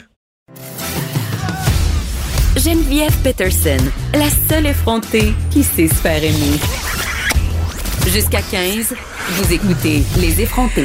Je suis avec Alexandre Moranville, Ouellette, chronique. Vous connaissez bien, chroniqueur, recherchiste à Cube Radio. Et là, Alexandre Moranville, Ouellette, t'es pas là pour nous parler du super mardi d'hier. Non, même pas. Non, Même parce que on se disait, on en a beaucoup parlé dans nos autres émissions. Et moi, j'avais envie de, de parler d'un d'un sujet politique qui a attiré mon attention, mais qui enveloppe un autre sujet qui est, qui est, qui est une de tes passions, OK? On se parle de cette conseillère euh, gatinoise, Nathalie Lemieux, Ma préférée. je le sais, qui refuse de reconnaître, tenez-vous bien, que la Terre est ronde. OK? Et ça, c'est quelque chose qui te passionne, toi, le phénomène des flat haters. Les Flat Earthers. Oui, tout à pardon. fait, tout Oui. à fait. En ce moment, tu sais que tu t'exprimes comme une globe tard. Je veux juste que tu le saches. Ah. C'est un, un un- une contraction entre globe, globe donc, et retard, donc retardé. Oui, je, je sais qu'on comprends peut pas, pas. dire ça aujourd'hui, mais c'est dit, euh, c'est ce que les flat earthistes euh, ou earthers appellent les gens comme toi qui croient que la Terre est sphérique. Mais- Pauvre hérétique. Là, on va parler du fait qu'il y a une conseillère euh, qui, qui prétend ce type d'affaires-là euh, tantôt, là. Mais avant, avant qu'on parle d'elle et de son cas en particulier, comment des gens, en 2020, avec toute la science, toutes les connaissances qu'on a, peuvent soutenir de façon publique que la Terre n'est pas ronde? D'où ça part, cette histoire-là? Je t'avoue que, honnêtement, là, voir une conseillère comme ça, là, de municipale, là, Ouais. oui, non, c'est pas la mairesse, on s'entend. Non, mais elle Quoi veut être la veut mairesse. être la mairesse. Excusez. Oui, Oh, c'est par là qu'elle s'en va, là. C'est vrai, c'est vrai. C'est plus rare qu'un personnage le politique, surtout, va s'exprimer euh, haut et fort sur ses convictions-là. Habituellement, c'est plus garder le secret. Ben, c'est mais euh, c'est un, phénomène qui est pas nouveau. Hein? Puis à chaque fois, on La- se met. que la Terre soit ronde, ça, que les non, gens non, qu'elle mais que les plate? gens croient qu'elle soit plate. Ouais. Euh, mais c'est vraiment contraire à toutes les croyances. Là, souvent, il y a des gens qui disent Ah ouais, mais là, c'est seulement depuis Galilée, puis l'Église, puis hein. Ça, c'est complètement faux. Là. Pour savoir, là, une petite histoire, la première personne qui a commencé à énoncer que la Terre serait pas plate, mais serait une sphère, c'est Thalès de Milet, puis ça, c'est 625 ans avant Jésus-Christ. Ah oui, c'est ça. Puis c'est drôle, hein? Pythagore, Platon, tous des philosophes, Aristote mathématiciens qu'on connaît. Aristote, puis Érastostène, lui, Ératosthène, pardonnez-moi, en moins 276, en moins 194, entre ces années-là, lui aurait même calculé, Non, avec seulement les ombres, la aller- circonférence de la Terre, aller- avant Jésus-Christ. On va y aller beaucoup plus clairement que ça, là. On a des images quand même de la Terre vue de l'espace. On jase, là. Non, non, mais je- Tout ça, c'est pas une mat... Parce que ça, c'est ça, là. Parce qu'il y a une théorie du complot derrière ça. Madame Lemieux se fait questionner, évidemment, sur ses croyances. Et hier, elle a été invitée à s'expliquer. Euh, Elle a accordé une entrevue à TVA Gatineau, Ottawa. Et elle a affirmé que, justement, dans la vie, tout est une question de croyance. On croit des affaires parce qu'on entend. Tu sais, elle sous-entend quand même que elle est manipulée, qu'on- que les médias ou que la communauté scientifique manipule les masses pour leur faire croire. Elle est proche de nous dire qu'on n'a jamais marché sa lune. Ben, Alex. ben, Excuse-moi, un, on on un là. sous-entend souvent l'autre, hein, en passant, Ben je vais oui. le dire comme ça. Mais oui, croire que la Terre. souvent croire que droits restreints à l'avortement aussi. Ouais. ça va dans le même paquet. Euh, ouais, ouais, c'est- certain que là, un des concepts de base là, de- des flat earthists, c'est euh, puis c'est drôle parce que c'est une idée de l'idée du doute scientifique qui vient de René Descartes, qui est une idée extrêmement saine à avoir de toujours douter, mais eux vont croire seulement ce qu'ils peuvent voir avec leurs cinq sens. Donc tout Non, ce qu'on va paye un voyage dans rapporter l'espace comme Guy ailleurs. Ben oui, mais tu sais, je veux dire, euh, Nathalie Lemieux elle avait dit hein, qu'elle croyait rien. Personnellement, je ne crois rien de ce que je regarde aux nouvelles et je fais toujours des recherches. C'est ce qu'elle avait dit ça textuellement. en Dieu, mettons qu'elle l'a jamais vu? Ça, On ça je peux pas, je peux pas le dire euh, puis le confirmer, mais On le sait pas. ça vient, ça vient souvent l'un avec l'autre. Ouais. Puis euh, ce que tu peux voir, croire seulement avec tes cinq sens, ben évidemment, ça va toujours être. euh, oh, oh, oui, on, on peut l'entendre. Je veux par l'entendre, moi, ça. la madame. euh, Mais selon vous, est-ce que la Terre est ronde ou elle est plate? Moi, je pense que ce qui était important de comprendre dans cette intervention-là, c'est que les gens doivent commencer à se poser des vraies questions et à penser par eux-mêmes. Que la Terre soit ronde ou plate, c'était pas ça le but de mon intervention. Ce que moi je crois, ça m'appartient à moi. Mais je voulais vraiment commencer un débat sur le fait de poser des vraies questions. M- Moi, la vraie question que j'ai envie de te poser, Alexandre Moranville-Ouellette, c'est est-ce que, euh, est-ce, est-ce que le fait qu'elle ait des croyances comme ça invalide ses capacités à être politicienne? Je pense que c'est ça la vraie question qu'on se pose en ce moment. Mais c'est certain que ce qui est inquiétant, c'est que c'est plus un, un déni de la science. Je crois que tout le monde a, le droit de croire en ce qu'ils veulent, mais ce serait comme être politicien demain matin puis affirmer, dire, ouais, le coronavirus, c'est une invention des Chinois, ça n'existe pas pour vrai. Puis, ben, il y a des gens qui disent ça. Ben, il y a des gens qui disent ça. Il y a des gens qui disent ça. des États-Unis. oh, mais non, mais ah. il dit que c'est moins grave, disons, mais il y, a, beaucoup de personnes qui vont, qui vont croire, euh, qui, sont incapables de croire ce qu'ils peuvent pas voir. Puis ce qui est assez étrange, c'est justement, ils vont, il y, a, plusieurs branches de la théorie euh, de la Terre plate, mais la plupart croient que la NASA, euh, par exemple, cache la vérité à tout le monde. Oh, les images de l'espace, c'est complètement faux. c'est les mêmes personnes qui croient que, Sophie Thibault, c'est une reptilienne. Oh oui, peut-être. Souvent, les théories du complot se recroisent effectivement l'une avec l'autre, mais je pense pas que, sans invalider nécessairement la position de quelqu'un, je pense que ça amène ben, les électeurs à se reposer la question si la personne pour qui je vote nie les faits scientifiques qui ont été prouvés, je le rappelle, prouvés avant que Jésus naisse. Euh, Qu'est-ce qu'elle va faire pour les affaires de réchauffement climatique, entre autres? on peut se poser la question. En tout cas, on va suivre la course euh, à la mairie de Gatineau. On va voir si euh, Mme Nathalie Lemieux va se présenter et peut-être, qui sait, se fera-t-elle payer un voyage en orbite pour vérifier si la Terre est ronde ou plate? Ça serait génial. Merci. Merci à toi. De 13 à 15, les effrontés. Cube Radio. Euh, je veux revenir sur euh, Louis Garneau Sport qui s'est placé à l'abri de ses créanciers hier. Euh, il a annoncé ça en conférence de presse à 14h30, conférence de presse qui était, je dois le dire, là, très, très émotive. Monsieur Garneau s'est montré les larmes aux yeux. Et tout de suite après, en tout cas pas longtemps après, Caroline Néron a réagi à cette annonce-là. Elle est au bout du fil. Bonjour, Caroline. Bonjour, Geneviève. Comment vas-tu? Ben, je vais très bien. Et premièrement, je veux te remercier. On t'a un peu sorti de tes vacances en ce moment. Tu es au Mexique. Et tu as accepté de nous parler. Donc, merci. Euh, et hier, tu as réagi assez rapidement, tout de même, à la sortie de Louis Garneau sur Instagram. Tu as dit euh, la vente au détail, c'est difficile pour tout le monde. Pourquoi tu as ressenti le besoin de réagir rapidement? Euh, écoute, ben c'est sûr que tu sais, avec euh, avec tout ce qui m'est arrivé, tout le mm. jugement qui s'est passé autour de ma situation personnelle, c'est sûr que ça m'affecte. Je suis encore affectée de tout ça. J'ai encore des réactions par rapport à ça. J'ai effectivement écouté son entrevue, sa conférence de presse, puis je l'ai vu émotif, puis j'ai compris dans la position dans laquelle il était, puis je sais à quel point c'est difficile. Puis euh, écoute, je pensais à lui, je pensais à sa famille, puis tu sais, je veux dire, c'est clair que c'est le dernier choix que tu veux faire, c'est de tomber en proposition fondamentale. Et je sais que c'est battu énormément. Fait que je pense un petit peu de tout. ça m'a ramené à mon histoire à moi, mm. mais euh, aussi à la sienne, et à ceux de tous les entrepreneurs qui sont dans le retail présentement. Parce que c'est ça a changé, tu sais, ça a évolué très rapidement. Le consommateur a changé. Euh, l'arrivée du web euh, change les choses, qui fait que notre possibilité de se revirer de bord est quand même euh, est quand même pas aussi facile parce qu'on a des beaux rattachés à ça, on est attaché dans le temps, on a des clients aussi comme lui qui a perdu certains de ses clients aux États-Unis, c'est le même principe pour moi. C'est quasiment 5 millions de ma business que j'ai perdu en 30 secondes. Mais, mais c'est ça, Caroline, parce que, bon, euh, dans, dans, des cas comme ça, il y a toujours un peu ce qu'on appelle des gérants d'estrade, des gens qui s'avancent sur la place publique et disent, moi, j'aurais fait ça autrement. Et ce qu'on reproche un peu à Lou Garneau, c'est un peu ce qu'on te reprochait aussi, c'est d'avoir voulu trop t'étendre, tu sais, en diversifiant, si on veut, euh, euh, les services. toi, t'en penses quoi de ça? Écoute, sincèrement, chaque situation est tellement différente. je pense que quand il a fait ses choix, il a quand même monté une très grande business. Oui, tu l'as connu, euh, toi, Louis Garneau, là? Ben, en fait, on a fait une conférence ensemble en mm. tant que euh, personnalité d'affaires. Puis moi, je sais, je connais un peu son parcours, puis je le sais que c'est un homme c'est un homme d'affaires aguerri. C'est quelqu'un qui, qui, qui, qui, a beaucoup, euh, qui, qui, a fait grandir le marché. Puis il a été très loin avec son entreprise. Mais c'est sûr que tu prends pas juste des bonnes décisions, mais c'est pas juste toi non plus qui les prends. Il y a une équipe qui est avec lui, au même titre que moi aussi, j'avais une équipe avec moi. Tu sais. Hmm. C'est sûr que de condamner ou de... C'est très facile de, de, vouloir dire, ben, il aurait dû faire ça, il aurait dû faire ça, mais euh, what about comment il a fait pour monter cette entreprise-là, là où elle s'est rendue, tu sais? Ça aussi, c'est énorme, c'est pas donné à tout le monde, tu sais. Puis en même temps, de devenir le, visage de cette fête-là euh, publiquement, tu sais, quand c'est toi qui fais la conférence de presse, comme M. Garneau hier, même si tu dis oui, on est entouré de gens, c'est quand même toi qui portes l'odieux de cette affaire-là publiquement. J'imagine que ça doit être excessivement difficile à vivre, ça aussi, pour un entrepreneur. Non, c'est un méchant vertige. C'est horrible. C'est quelque chose qui est. Euh, Parce que oui, tu n'as pas le choix et on veut aussi te donner tout le poids de la situation parce que tu es le président, parce que tu es le fondateur.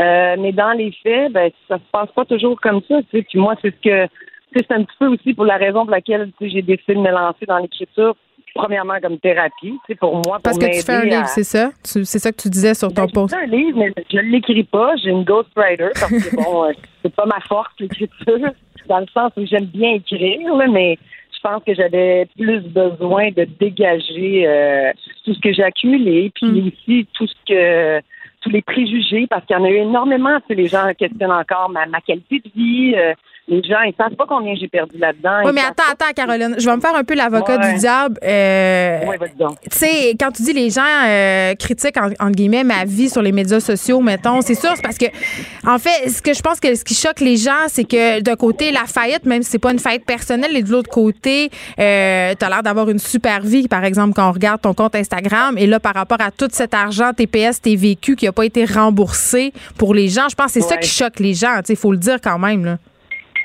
Oui, mais les gens connaissaient pas mon ancienne qualité de vie. Ils savent pas. Et, je veux dire, dans les faits, là, tu ne sais pas combien j'ai perdu là-dedans. Tu ne sais pas qu'il y a de gros changements que moi j'ai subis dans ma vie. Puis c'est effectivement vrai. C'est pas parce que tu as une faillite professionnelle que tu as une faillite personnelle. Et euh, dans les faits, c'est pas ça la vraie affaire. La vraie affaire, c'est que quand tu as monté quelque chose, tu as embarqué, tu as des employés, tu as plein de monde autour de toi, tu as ta famille, c'est tout ça qui est, qui est lourd à supporter de, de perdre, en quelque part. Tu sais, ce jugement-là qui s'installe, mais ben, je ne pas me cacher, j'ai rien à cacher. Tu sais, j'ai pas, si j'avais fait quelque chose de croche, si j'avais volé le gouvernement, je ne m'exposerais pas, au contraire. Mais là, je veux continuer à m'exposer parce que je veux démontrer aux gens que, regarde, tu peux passer à travers une grande épreuve, mais tu pas à avoir honte. Je veux qu'on continuer à vivre comme tu vis. Puis je pourrais me cacher puis faire juste semblant que je suis dans la pauvreté. Mais pourquoi? pourquoi je fais ça? Ben. C'est pas, le, c'est pas ce que j'ai envie de partager. J'ai envie de montrer aux gens, non, continue à vivre. Va-toi. Continue à faire des projets. Moi, je suis tombée en faillite. Deux semaines après, je travaillais. Je travaillais déjà sur des nouvelles idées. J'ai déjà signé une, nouvelle entreprise. J'ai pas arrêté, tu sais. J'ai continué. C'est ce que je veux dire à, à ceux qui tombent. Parce qu'il y en a qui vont se tirer une balle versus d'autres qui vont faire OK, je me prends en main et je recommence. Et c'est ça que je veux montrer. Je veux qu'on se parle d'un truc que j'ai trouvé fort intéressant dans ta réaction par rapport à, la faillite de, de Lou Garneau, c'est le fameux double standard. Toi, tu crois que tu as eu un traitement euh, différent du point de vue médiatique parce que tu étais une femme par rapport à ta faillite? Mais toi, qu'est-ce que tu en penses? Moi, je pense que oui. bon, ben, On en a déjà parlé ensemble. je pense que oui. Oui, puis je veux dire, franchement, il y a souvent des gens qui vont me dire, ben au moins tu as essayé. On ne dira pas à un homme d'affaires, tu as essayé. Pourquoi moi j'ai essayé? J'ai monté une entreprise, hmm. je l'ai eu pendant 15 ans, j'avais pas d'homme en arrière, j'avais pas de mari en arrière. les gens connaissent peu de l'histoire. Mais je l'ai monté. Ben, les gens quand même pensent que les gens pensent quand même que c'est Réal Bouclin qui te finançait. C'est ce que les ben gens non, pensent. Réal Bouclin est arrivé à la fin. Puis sincèrement, encore là, les gens connaissent pas l'histoire de Réal Bouclin. Alors donc, euh, On au même titre que c'était pas de l'information qui était euh, qui avait besoin d'être divulguée. Tu sais. Dans les faits, tout le monde va avoir de la love money, ça existe partout. Il y a plein d'investisseurs. Ils savent pas. Il y avait peut-être, je ne vais pas rentrer dans des détails, mais peut-être que peut-être qu'il y avait du pourcentage rattaché à l'argent qu'ils mettaient dans mon entreprise. Peut-être qu'ils faisaient du 10, du 15% Le monde ne le savent pas. Fait que les entrepreneurs font ça, ils investissent dans d'autres entreprises. Hmm. Et euh, c'est pas juste l'argent des banques que tu vas chercher ou les fonds, c'est de l'argent d'entrepreneurs qui investissent dans des entreprises. Tu penses que les gens étaient contents de te voir euh, tomber peut-être parce que tu étais une belle femme et que tu affichais euh, le fait d'avoir de l'argent peut-être sur les médias sociaux? On n'aime pas ça au Québec, les belles femmes qui réussissent. Je pense qu'on a du chemin à faire un peu là-dessus, mais dans les faits, tout le monde aime ça. je pense qu'on aime ça. On a, besoin de se comparer dans la vie, c'est important. Donc, on aime voir les gens tomber parce que ça nous permet de nous relever. Puis c'est vrai que c'est important aussi de le faire, de faire comme, regarde, tu vois, elle est rendue là, mais moi, ça fait du bien, ça fait du bien au moral, ça. Puis après ça, ben, regarde, écoute, moi, je vis avec, je vis avec mon physique, puis je vis avec ce que je suis, hmm. mais c'est pas ça que j'essaie d'encourager, tu sais. J'essaie vraiment au contraire de, de montrer aux femmes à être fortes, à être indépendantes. C'est vraiment, euh, je pense qu'on a encore beaucoup de chemin à faire de ce côté-là. Euh, la réaction est jamais pareille avec les femmes. La négociation n'est pas pareille aussi. Je me suis fait dire souvent, tu quand j'étais à, à l'extérieur du pays, puis que j'essayais de faire des affaires, puis qu'ils me disaient, OK, ben, what does your husband do? Sans vouloir dire, est-ce que c'est ton homme, c'est sûr, c'est ton mari qui est en arrière de toi, tu peux pas avoir monté ça tout seul. Fait qu'il y a encore énormément de préjugés, puis il y a beaucoup de portes encore à, il y, a, beaucoup de chemin à faire, en fait, pour les femmes. Mais c'est sûr qu'il faut que les femmes soient aussi plus euh, solidaires aux femmes. On est nouvelles sur le marché du travail, en quelque part. Tu sais, moi, les, à l'époque de mes grands-mères, ils restaient à la maison. Aujourd'hui, tu, tu regardes les, les jeunes filles, sont au même titre que les jeunes garçons, ils vont pousser au même titre que les autres, c'est tant mieux, puis c'est ça qu'il faut continuer de promouvoir, tu sais. Caroline, je vais te laisser retourner à tes vacances. oui, à ma fille, à ma fille. Oui, surtout. Merci beaucoup de nous avoir parlé, Caroline Néron, entrepreneur et actrice. Elle euh, réagissait à Louis garneau qui s'est placé à l'abri de ses créanciers hier. Merci beaucoup, Caroline. Les effronter. Avec Geneviève Peterson. Les vrais enjeux, les vraies questions. Vous écoutez Les effronter. Euh, on a parlé avec Caroline Néron. Euh, Puis, tu sais, euh, bon, on l'a laissé retourner à ses vacances, mais quand même, je trouve ça triste de constater qu'on a toujours un peu un, double discours par rapport aux femmes qui réussissent, par rapport aux femmes qui se plantent aussi. Puis elle faisait allusion euh, brièvement au fait que, bon, euh, quand on est entrepreneur, souvent, euh, une entrepreneur femme, c'est relativement nouveau, les femmes sur le marché du travail. Tu sais, je comprends, là, ça fait depuis la révolution féministe que les femmes ont investi davantage le marché du travail, mais quand même, en termes de temps historique, là, on est des bébés encore sur le marché du travail.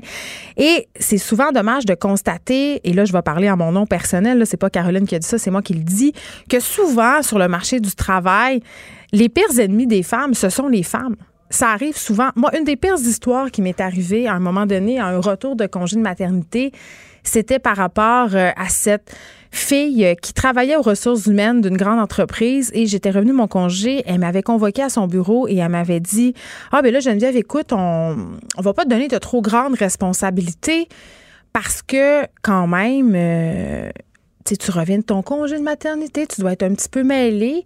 J'imagine aussi que tu as moins envie de prendre des responsabilités. Donc, elle, elle avait décidé pour moi un, que j'étais mêlée, deux, que j'étais moins compétente parce que je revenais de congé de maternité, et trois, que j'avais, je sais pas, perdu mon ambition avec mon placenta. Et ça, je trouve ça excessivement, euh, j'ai trouvé ça excessivement difficile à avaler et comme femme et comme travailleur. Et ça m'a déçu d'autant plus que ça venait d'une autre femme. Et je me dis, tu sais, c'est quelque chose dont on parle pas souvent dans le mouvement féministe, c'est à quel point souvent les femmes entre elles se cannibalisent, à quel point les femmes finalement sont contentes de voir d'autres femmes échouer c'est comme si ça leur enlevait quelque chose qu'une qu'une femme réussisse, qu'une femme aime l'argent, qu'une femme soit belle. Et vraiment, les commentaires les plus durs en ce qui a trait à l'affaire Caroline Néron, ben, je les ai entendus de la bouche de femmes. Donc voilà, c'était mon petit euh, commentaire éditorial. On s'en va tout de suite parler à Hugo Jonca, journaliste au bureau d'enquête du Journal de Montréal. On se parle euh, de cette affaire avec Hydro-Québec après avoir appris la semaine dernière qu'un employé d'Hydro était mêlé à une longue histoire de corruption au sein de la société d'État. Le journal rapportait ce matin que euh, la commission Charbonneau n'est jamais vraiment allée au fond des choses quand elle a enquêté sur la corruption chez Hydro-Québec. Et ça, c'est selon plusieurs acteurs centraux de ses travaux. Allô, Hugo Jonca? Oui, oui, bonjour. Bon, euh, avec ce qu'on a appris la semaine dernière à propos de cet architecte qui aurait accepté des pots de vin pendant 17 ans, quand même, on peut s'imaginer que c'est peut-être pas la seule instance de corruption hein, chez Hydro-Québec. C'est d'autant plus inquiétant lorsqu'on lit ton article de ce matin qui souligne justement qu'à la commission Charbonneau, ben, on n'a pas trop fait trop de zèle par rapport à Hydro-Québec. Non, c'est euh, peut-être une trop grosse tâche. On nous dit en gros que c'est euh, un État dans l'État, Hydro-Québec, euh, des milliards de contrats, 2,8 milliards de contrats en, moyenne là, ces dernières années. ça, c'est plus que le ministère des Transports. Et puis, donc, on, m'a dit en gros, si on était allé là, si on a voulu, si on avait voulu aller au fond des choses avec Hydro-Québec, on aurait pu y être là pendant 10 ou 20 ans, vraiment retourner toutes les pierres. Alors, non seulement on trouvait que la tâche était un peu trop herculéenne, puis à un moment donné, il fallait un rapport de la commission Charbonneau, et puis on ne pouvait pas attendre euh, des années et des années, mais en plus, euh, il y en a qui me disent que euh, Hydro-Québec ne voyait pas vraiment l'occasion là de faire le ménage comme un peu, on l'a vu à la ville de Montréal qui, elle, avait l'impression que c'était le moment de nettoyer les écuries avec la commission Charbonneau. Les gens à qui j'ai parlé à l'intérieur de, la commission d'enquête m'ont dit que chez Hydro-Québec, il n'y avait pas l'impression qu'on voulait vraiment faire le grand ménage. Donc, ça a donné ce que ça a donné. Mais tu relates quand même que la commission avait genre pas les moyens non plus de ses ambitions, n'avait pas les ressources pour le faire. Oui, c'est ça. Mais en gros, euh, les, les gens à qui euh, j'ai parlé m'ont expliqué qu'il y avait il n'y avait pas assez d'enquêteurs, il n'y avait pas assez de temps, il n'y avait pas assez de, budget mm. euh, pour pour faire le tour de la question chez Hydro-Québec. certains aussi m'ont dit que, par exemple, les, les, commissaires demandaient des documents de vérification interne à la ville de Montréal ou au ministère des Transports puis euh, se rendait compte qu'il y avait eu quand même pas mal de, de, de vérifications, de documents euh, que les organisations elles-mêmes pouvaient produire pour dire, voyez-vous, on a vérifié telle et telle chose, on a trouvé des petits problèmes à gauche et à droite. Mais chez Hydro-Québec, il y en avait peu de documents comme ça. Il y avait peu de, de choses sur les, lesquelles les commissaires, les enquêteurs pouvaient s'appuyer pour euh, pour aller plus loin, pour demander des comptes du point de vue là, de la gestion de la corruption chez Hydro-Québec. Donc voilà, c'est un mm. peu tout ça qui fait que euh, on, a l'impression peut-être que ça prendrait une autre commission juste pour Hydro-Québec. Hugo Janka, merci. On va continuer à te lire dans les euh, journaux de Montréal, Journal de Québec, journaliste au bureau d'enquête. Et je sais pas, je dis ça de même, mais j'ai comme l'impression que Hydro-Québec, ça doit pas être la seule entité gouvernementale euh, corrompue. Les effrontés. À Cube Radio et sur FCN, le commentaire de Geneviève Peterson avec Lisa Marie Blais. Cube Radio.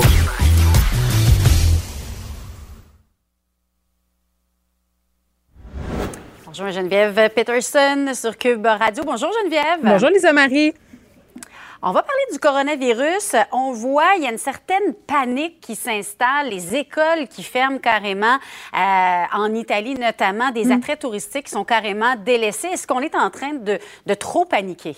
Bien, je sais pas si on est en train de trop paniquer, mais moi, je disais à la blague depuis le début de cette affaire-là que ça me faisait pas trop peur, mais là, je commence un peu à être inquiète et je pense que je commence un peu à être inquiète comme une bonne partie de la population. On voit de plus en plus de compagnies annuler, par exemple, des congrès, des qui vont s'empêcher de voyager en avion. Il y a une course folle aussi au Purel. on sait, euh, il y a de la rupture de stock dans plusieurs magasins. Les masques aussi pour se protéger euh, sont vraiment euh, en quantité très limitée en ce moment. Et, euh, tu sais, à chaque fois que je pense à ça, je me dis, non, Geneviève, rassure-toi, il y a plus de gens qui meurent de la grippe que du coronavirus par année. Mm-hmm. Mais mettons, juste pour faire une petite histoire personnelle, moi, cet été, j'étais supposée aller en Italie. C'était vraiment ça, ma destination de vacances. J'ai changé complètement mes plans pour me retourner vers un autre pays d'Europe. Mais là, je suis un peu quand même inquiète. Je me dis, un, ça va être quoi la situation du coronavirus cette année, cet été, pardon, en Europe? Est-ce que ça va avoir touché ce pays-là? Et surtout, est-ce que si je prends l'assurance mm-hmm. annulation, est-ce que ça va être couvert? Vaut, mieux prévenir. Hein. On l'a vu aussi, les jeunes qui sont partis en Italie qui euh, finalement sont ramenés au pays. Donc, euh, je te comprends de changer tes plans, mais je lisais un sociologue européen qui, lui, disait, là, c'est rendu, il faut pas développer un virus contre le COVID-19, il faut développer un virus contre la peur du COVID-19. On est rendu un petit peu là. là. Bien là, on se demande, est-ce que la peur est plus dangereuse que le virus? Et est-ce que le virus? Oui, puis est-ce qu'on fait aussi une certaine forme d'anxiété collective par rapport à mhm. ce, à ce virus-là, COVID-19? Parce que l'anxiété, c'est quoi? l'anxiété, c'est une peur par rapport à quelque chose de réel, mais une peur qui euh, va être vraiment exagérée. On va exagérer ses conséquences, on va exagérer ses répercussions aussi dans notre vie. Et là, ça nous amène à faire toutes sortes de choses un peu imprudentes. Par exemple, ne pas se présenter à l'hôpital si on est malade parce qu'on a peur de se faire contaminer. Euh, il y a des gens aussi qui ne vont plus fréquenter, et ça, c'est pas dangereux, mais c'est triste pour l'économie. On l'a vu, la bourse est en chute libre, ne vont plus fréquenter certains commerces. Les restaurants asiatiques quand même en ce moment vraiment sont en manque de clientèle. On parle d'une baisse d'achalandage majeure. Euh, Lisa Marie, je trouve ça dommage qu'on sombre un peu dans, dans cette espèce de, de peur complètement irrationnelle. Là, je pense pas que la soupe wonton, ça peut nous donner le coronavirus. Et mais une chose est sûre, c'est quand on cède à la peur, et ça c'est dans toutes les sphères de l'existence, on perd en quelque sorte notre sens critique. Et mettons, moi j'ai des enfants, quand si je me laisse envahir par cette peur-là, comment je vais faire pour ne pas leur transmettre transmettre cette peur-là parce que c'est quand même au cœur de nos préoccupations. Et moi, j'aime bien la phrase qui dit se préparer au pire en espérant le mieux. Je pense que là, c'est ce qu'on doit faire peut-être en ce moment-ci. Merci beaucoup, Geneviève. Merci, Lisa Marie. Écrivaine, Blogueuse. scénariste et animatrice. Geneviève Peterson. La Wonder Woman de Cube Radio. Il y a un programme qui a été mis en place, euh, mis en place pardon, dans une école pour aider les jeunes qui sont en situation de douance. Et c'est une question qu'on se pose de plus en plus. Comment aider les jeunes euh, en douance à remplir leur plein potentiel à l'école? Et là, je vais être super transparente avec vous. Il faut que vous le sachiez. Ma fille aînée, elle a eu un diagnostic de douance et c'est pas toujours facile comme parent de canaliser ça, de gérer ça. Je parle tout de suite avec Émilie Rouault, membre du comité scientifique de l'organisme Haut Potentiel Québec, responsable de leur section jeunes adultes, travaille donc en éducation avec des jeunes du primaire et du secondaire. Madame Rouault, bonjour. Bonjour, vous allez bien? Oui, euh, je vais bien. Écoutez, je veux qu'on se parle de ces programmes-là qui sont mis en place de plus en plus, je crois, dans nos écoles du Québec et pas seulement dans les établissements privés. Euh, comment ces programmes-là spéciaux peuvent venir en aide, entre guillemets, aux élèves doués? Parce qu'on on a tendance à penser, euh, pour les personnes qui connaissent peu la douance, que ces élèves-là, justement, n'ont aucune difficulté scolaire, donc ils n'ont pas besoin d'aide. Oui, tout à fait. Ben, c'est vrai que la majorité va très bien, on va se le dire. Euh, donc ça, c'est plutôt une bonne nouvelle. hein. La douance, ça reste une chance. Mais c'est vrai que euh, il y a quelques programmes qui commencent à émerger au Québec. Euh, pas beaucoup, pas assez, hein, parce qu'on se souvient que les élèves doués, c'est environ euh, 2 à 5% de la population. Mais c'est sûr que de voir émerger ces programmes-là, je pense que c'est, je pense que c'est une bonne nouvelle pour le Québec. Euh, D'abord et d'une parce que finalement les mesures souvent qui sont qui sont préconisées par la recherche pour les élèves doués, elles, elles sont bonnes pour tous les élèves. Accorder plus de flexibilité, systématiser l'enrichissement euh, pour les élèves quand sont capables de, de rendre l'apprentissage plus dense, plus rapide. Euh, finalement, c'est des élèves, les élèves doués, ils en ont besoin. et J'insiste sur le terme. C'est pas, c'est pas une lubie des parents. C'est un besoin d'apprentissage pour ces enfants, mais finalement qui pourrait servir vraiment. Dans toutes les classes du Québec. Donc, euh, donc on espère que, euh, ben oui, ces programmes-là seront mis en place, mais avant tout que l'inclusion et la différenciation pédagogique permettra de répondre de mieux en mieux aux besoins de, tous nos élèves québécois. Mais en même temps, Madame Rouault, vous me dites la douance, c'est pas un malheur, c'est une bénédiction. Je suis pas tout à fait d'accord avec vous, moi, parce que les élèves qui sont doués euh, peuvent facilement se sentir à l'écart des autres, différents, et ces élèves-là, euh, c'est prouvé, ils sont plus à risque de décrochage scolaire. Alors, en fait, il faut vraiment, il faut vraiment euh, temporiser. C'est-à-dire que, en fait, il y a effectivement des élèves doués, et c'est en fait tout là le paradoxe de la douance. Il y a des élèves doués, alors que la douance, on s'imagine tous que ça va très très bien aller. Il y a des élèves doués pour qui ça va pas aller. Et en fait, le, le grand drame de ces enfants, euh, c'est qu'on leur reconnaît pas que, comme tous les enfants, ils peuvent avoir des trajectoires vraiment différentes que ce que leur potentiel pourrait prévoir. Et c'est ça qui est très dur. Euh, maintenant, par contre, j'insiste, la recherche, elle est très claire. La majorité des élèves doués vont bien. Il y en a beaucoup qu'on qu'on n'identifie pas. Euh, Ouais. Mais parmi ceux qu'on identifie, bah, bien sûr, souvent on les identifie soit parce que ça va très très très très bien, donc à l'extrême du continuum, soit parce que ça va pas bien du tout là, soit psychologiquement, soit à l'école. Mm. Et il n'y a pas il y a pas de raison pour ces enfants-là, euh, même s'ils sont doués, ben, on puisse pas les prendre en considération. Donc attention à, ce qu'on dit quand même dans les médias. La douance c'est plutôt une chance, mais je mais suis complètement d'accord avec vous et je les fréquente au quotidien. Il y a des élèves doués pour qui, ben non, c'est pas tout rose malgré la douance. Il faudrait pas que cette étiquette-là finalement soit vraiment euh, euh, une punition pour eux parce qu'on leur reconnaît pas des besoins particuliers. À propos de ce programme qui a été mis en place euh, dans une école en particulier, bon, on sait ces programmes-là, ce qu'on souhaite, en tout cas du moins la CSDM à Montréal, c'est de les voir euh, davantage dans nos écoles. En même temps, il y a des parents un peu qui qui pas qui s'insurgent contre ça, mais qui trouvent que c'est pas juste parce que, et je les comprends, les élèves qui sont en douance, c'est une infime partie de la population étudiante. Et chez nous, on a beaucoup de difficultés euh, pour les élèves qui rencontrent certaines problématiques à avoir des ressources. Alors, je, peux comprendre que pour certains parents, de voir se déployer ces types de programmes-là, alors que leurs enfants qui ont des besoins de base, orthopédagogues, psychologues, travailleurs sociaux à l'école, euh, ne voient pas leur demande euh, aboutir, je peux comprendre que c'est fâchant. Mais tout à fait. Vous savez, nous, on a rencontré avec Au Potentiel Québec, on a rencontré le cabinet du ministre le mois passé, et, et, et nous, notre intention, elle est vraiment dans cette, dans cette logique-là. Bien sûr qu'on rêve tous d'une société québécoise inclusive où la différenciation pédagogique aurait toute sa place. Et bien sûr que c'est cette pédagogie-là qu'on veut pour nos enfants du XXIe siècle. La réalité aujourd'hui, Nous, vous voyez, au Potentiel Québec, ça fait huit ans qu'on existe, on a 400 membres, et la réalité, c'est qu'il c'est que pour l'instant, il y a des parents, au public comme au privé, qui, qui ne sont pas entendus dans les besoins de leurs enfants. Et, je, et je partage votre opinion. C'est-à-dire que pour l'instant, pour moi, ces programmes-là, ils viennent effectivement combler un besoin. Euh, par contre, ils ne règlent certainement pas le, le, problème à la source, à savoir que si même nos élèves euh, doués s'ennuient, euh, ne, permettent pas de se réaliser à la hauteur de leur plein potentiel dans nos écoles, ouf, peut-être qu'effectivement on, arrive à un modèle qui, qui, qui nous faut revoir. Mais je pense qu'il y a beaucoup d'acteurs en éducation qui sont dans cette qui sont dans cette dans cet objectif et, et j'ai pas de mal à croire qu'on va y arriver. On œuvrons tous ensemble, bien sûr. Émilie Rouault, merci, membre du comité scientifique de l'organisme Haut Potentiel Québec, responsable de leur section jeunes adultes. Depuis septembre, je vous rappelle, les élèves doués du collège François de Laval dans le Vieux-Québec ont accès à un nouveau programme adapté à leurs besoins particuliers. Merci beaucoup de nous avoir parlé. De 13 à 15. Les effrontés. Le monde d'Émilie.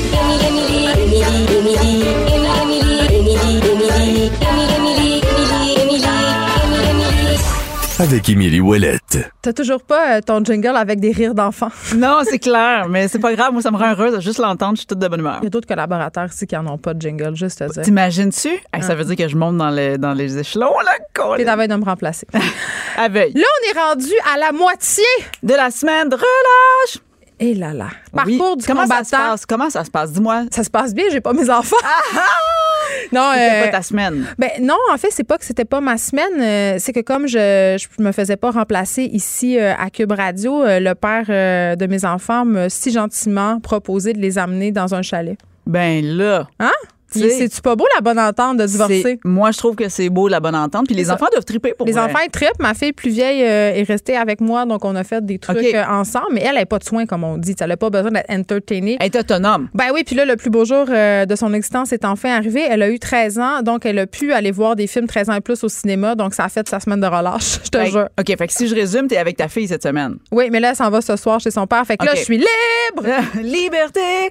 Non, mais là, c'est une autre affaire. Mais on se rappelle, OK, excuse-moi, on va revenir un peu en arrière, là, mais toi, tu l'es passé comment quand toi, t'étais jeune et ado, euh, tes semaines de relâche? J'ai plus vraiment de souvenirs, mais je pense que honnêtement, si j'ai pas de souvenirs, c'est parce que je les passais euh, chez moi. Mes parents euh, succombaient pas, ou du moins cette pression-là peut-être existait moins à l'époque, la pression d'aller en voyage, Ouais. euh, de faire des activités. Je pense que euh, ma mère, elle nous écoute souvent. Je serais curieuse qu'elle m'écrive pour me dire qu'est-ce Je faisait dire- faire durant la semaine de relâche. Je là, veux juste mais dire que ta mère, France, elle m'a ajouté sur Facebook. Ah, on est maintenant amis. Fait que depuis, en tout cas, Je je peux avoir de l'intel euh, spécial sur moi. Mais moi, le bureau de mes parents était dans la maison. Fait que j'imagine que mes parents continuaient peut-être à travailler un peu. Ils travaillaient à la maison. Ouais, puis moi, je devais jouer au Nintendo, jouer avec des amis, puis être en pyjama, puis avoir bien du fun. Là. Exactement. Moi, c'est ça que je trouve Pas qu'on se a réveiller, c'est ça. peu Pas se réveiller à 6h30 le matin, pas obligé. Juste ça, c'est juste le. le, le- Mm. Mais c'est ce qui me ramène un peu justement à la semaine de relâche en, en ce moment. Puis moi aussi, j'ai les mêmes souvenirs que toi, c'est-à-dire de pas. euh, c'était pas rochant. Il y avait pas. euh, mais il y avait rien non plus de spécial. C'était pas. Je pense euh, faut- on a perdu un peu l'objectif de la relâche, c'est-à-dire sortir de la routine pour relâcher. Exactement. Fait que ça, on est rendu bien stressé sur les activités. Il y a quelque chose de pas normal. Moi, dans ma, dans ma tête, semaine de relâche, comme une extension des vacances de Noël.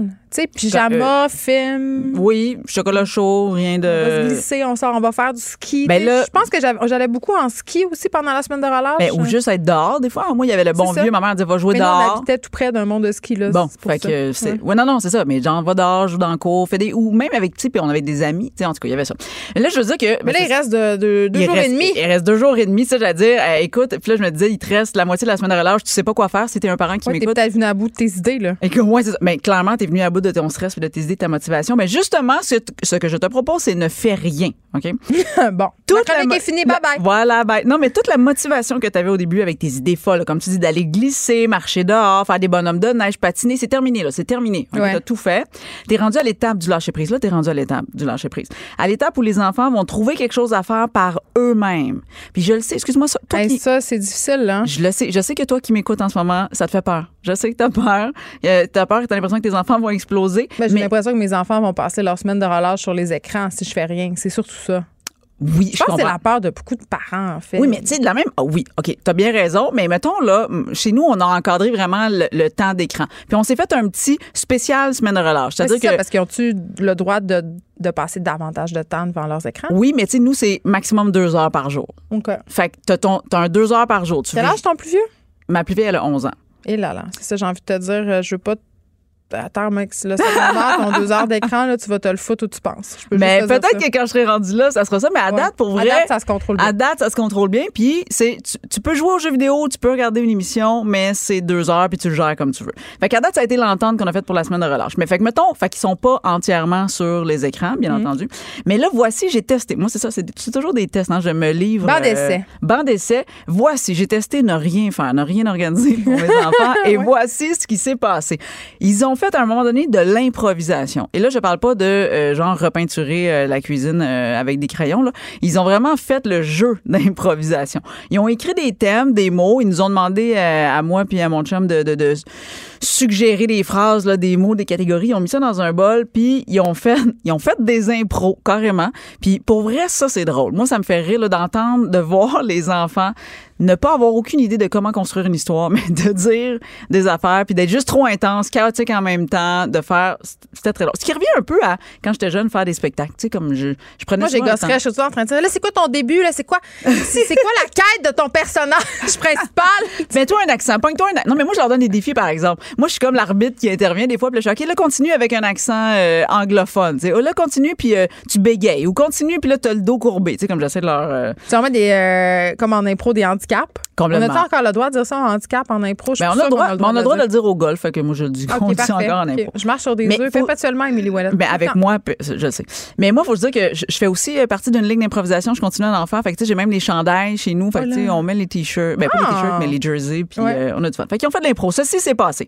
Ils ont aussi construit, à un moment donné, Geneviève, un vaisseau spatial. OK? Mais digne. Rien de moins. Rien de moins. Digne d'une galaxie près de chez vous, là. OK? Ils sont venus me voir. Moi, j'ai dit, puis moi, souvent, ma règle, c'est viens pas me déranger.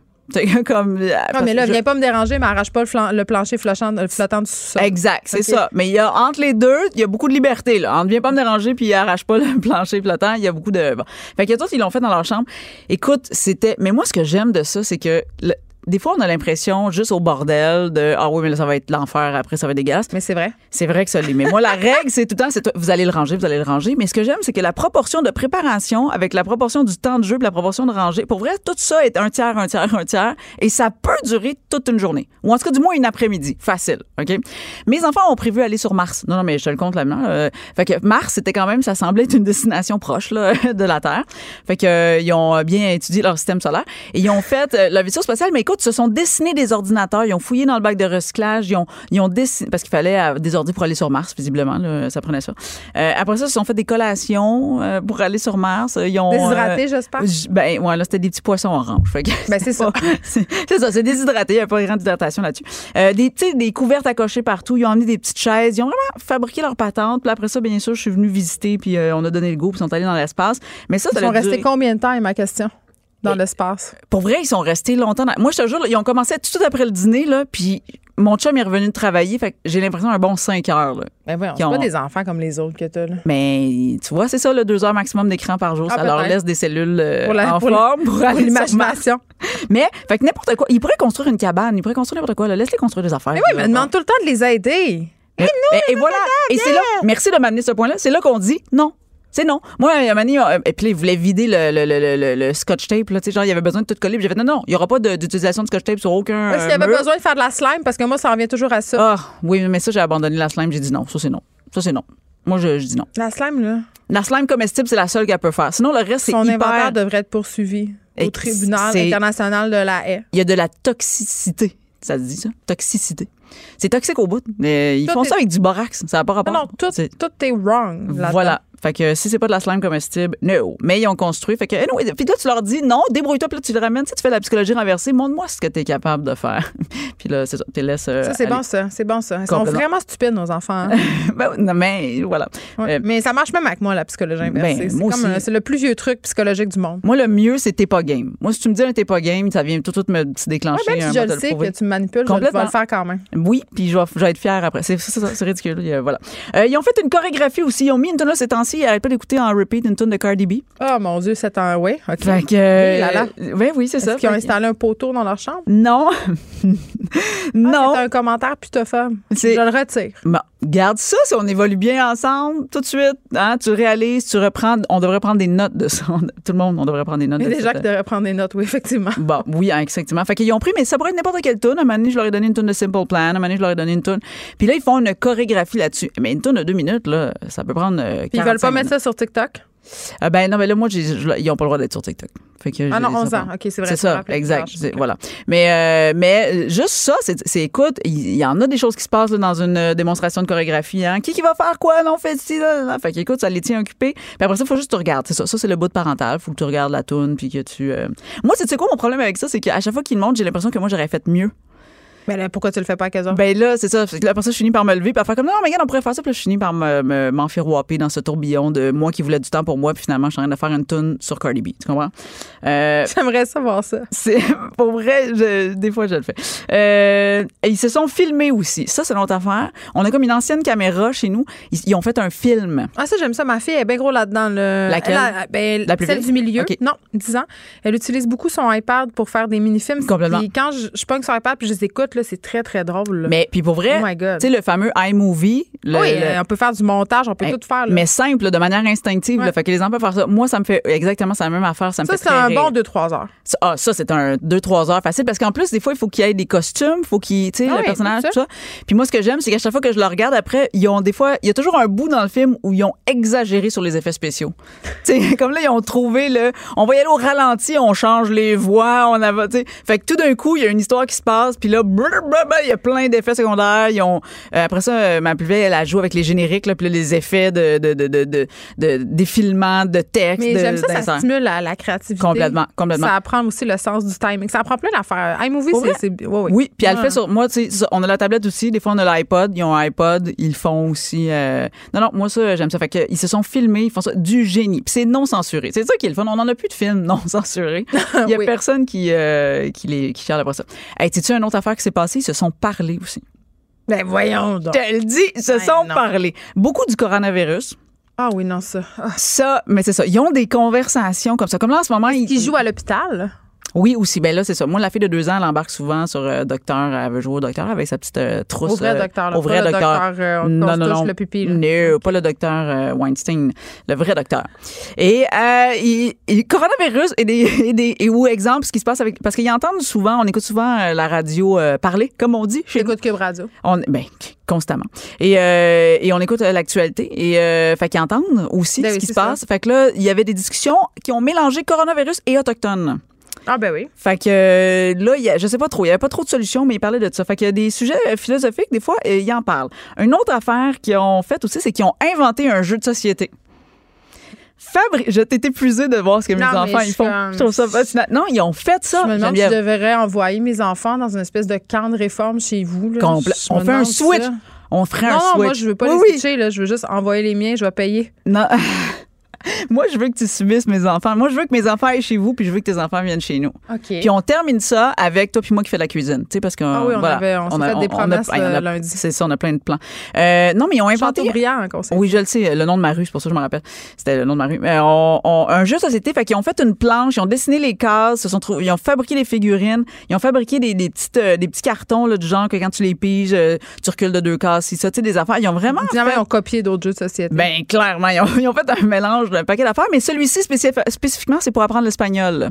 Ah, mon Dieu, il y avait quand même des visées Il y éducatives. avait des visées éducatives. Fait que là, il faut que tu apprennes à compter en espagnol. faut t'apprendre, tu sais, il y a comme des petites affaires de même. Mais ils ont inventé un jeu de société. Euh, avec des retailles aussi, là, d'affaires, là. Ah, oui, l'autre affaire aussi, c'est qu'ils se sont chicanés. Ça, c'est sûr. ça Ah, ben là, j'attendais que tu me dises Ben ça. Parce là. que ça, c'est une activité de la relâche euh, quand même euh, arrive. inévitable et populaire. Et qui arrive rapidement quand la relâche commence Oh, aussi. Moi, je taboute. Moi, là, c'est une de mes affaires là, qui vient tellement me chercher. Là. Quand ils s'engueulent. Ah, Mais c'est que ça arrive souvent. Tu sais, tu sais quoi, moi, le mot que je suis plus capable d'entendre avec, en fait, c'est un mot et c'est avec le, le lirage qui va avec. C'est le fameux arrête! Moi, ah, ça, je suis désolée pour euh, tous ceux qui ont entendu ça. Pour vrai, ça, ça, ça, ça me crée un- mon pouls augmente rapidement de manière Ah, moi aussi, je drastique. le, le sang me monte dans la face. Euh, fait qu'ils se sont chicanés. Solides pour plein d'affaires, poussés, tapés, mordus, là, tu sais, des affaires euh, Normal, là, de normales. violence entre fratries. Exact. Ce que j'ai réalisé, par exemple, dans la relâche, quand t'es là puis que t'as le temps, c'est qu'on dirait que j'ai plus de temps pour la gérer. Tu sais, normalement, dans le quotidien de la vie, là, c'est comme va dans ta chambre. C'est ça qui va le régler plus rapidement. Va dans ta chambre parce que j'aurais pas le temps de. Mais là, dans une chambre chacun? Euh, non, ils sont deux par chambre. OK. Fait que, visiblement, faut pas que j'envoie les deux mêmes. Faut pas que ce soit les deux mêmes dans la même ça. chambre. Qu'est-ce qui arrive dans ce temps-là? Ben, il y a Hein? la salle de bain puis il y a ma chambre. La salle de bain. Va-t'en dans le bain. Ouais, c'est ça. Là, va dans la douche, puis moi, je vais dans ma chambre. Ou va dehors. Tu sais, comme il y a beaucoup de, de ça. Mais là, on a pris le temps. Geneviève, avec notre super communication non violente, là, nous, qui est une approche qu'on essaye d'établir, de dire, hey, vous vous de engueulez. pas crier. Mais c'est tellement long faire ça que finalement, il oublie pourquoi il était en chicane, puis ça, ça se règle. On n'arrive jamais à régler le conflit. Ils sont juste tellement Ouais, tannés. même eux, ils s'en souviennent plus. Mais non, ils s'en Ils se souviennent chicanent pour plus. des dire. Mais on a le temps de faire ça en relâche. T'as le temps de te chicaner. C'est le je pars le matin, j'ai moins le temps. Oui, non, c'est ça. Quand non, non. Puis quand tu reviens, puis c'est l'heure de souper, puis il y a plein d'affaires à faire, t'as pas le temps. ah, la vos gueules. Ouais. Puis l'autre affaire, et la dernière affaire que je te dirais qu'ils ont fait euh, beaucoup, euh, c'est qu'ils ont mangé énormément. Et ils ont fait des collations, puis ils veulent cuisiner des affaires. D'ailleurs. Ah, ça, euh, ça salit. ou- oui, mais moi, la règle, ça, c'est que tu vas ranger. Tu vas licher s'il faut, mais tu vas, tu, tu Ah, vas mais le ils faire. jamais bien, là, c'est des enfants. C'est c'est clair que. Il reste toujours un petit morceau de pâte à gâteau séché sur le C'est comptoir. clair, mais faut- prends la guenille puis va le décoller. C'est genre, faut, c'est ça, faut que tu aies cette énergie-là. Mais ils font, ils essaient beaucoup d'affaires. Puis là, nous, on a tous les livres de Ricardo, là, le genre de cuisine avec les enfants. Ouais. Fait que c'est là. Si tu veux l'essayer le gâteau dans une tasse de chocolat, c'est pendant la semaine de relâche. Tu comprends? Parce que le reste du temps, on fera pas ça. Fait que ça, énormément, ils ont fait des collations. Malheureusement, il faut que tu les goûtes aussi. Mais, c'est euh, la partie, euh, c'est le défi. C'est ça. Mais là, pour les deux jours et demi qui restent de la relâche, c'est ça que je t'inviterai à faire. À ne rien faire, toi, en tant Ah, mais là, ils sont qu'adulte. partis, ça va être génial. Oui, pour, Ça va être vraiment facile. mais pour tous les autres parents normaux là, qui qui ont leurs enfants, euh, ne fais rien et laissez. Puis quand ils s'emmerdent puis qu'ils chialent, pour vrai, teste un petit peu plus loin. là. Laisse-les faire. Maintiens ton on ne fait rien puis regarde ce qui va se passer. Je te promets qu'il va y avoir de l'imagination ou des coups des coups gueule, mais tu sais, euh, ça va se régler. Tant C'est qu'il n'y a pas de sang qu'il n'y a pas de mort, c'est correct. Exactement. Émilie Ouellette, merci beaucoup. Merci tout le monde d'avoir été là. On se retrouve demain de 1 à 3. Bonne fin d'après-midi tout le monde. Cette émission est maintenant disponible en podcast. Rendez-vous dans la section balado de l'application ou du site cube.radio pour une écoute sur mesure en tout temps. Cube Radio, autrement dit. Et maintenant, autrement écouté.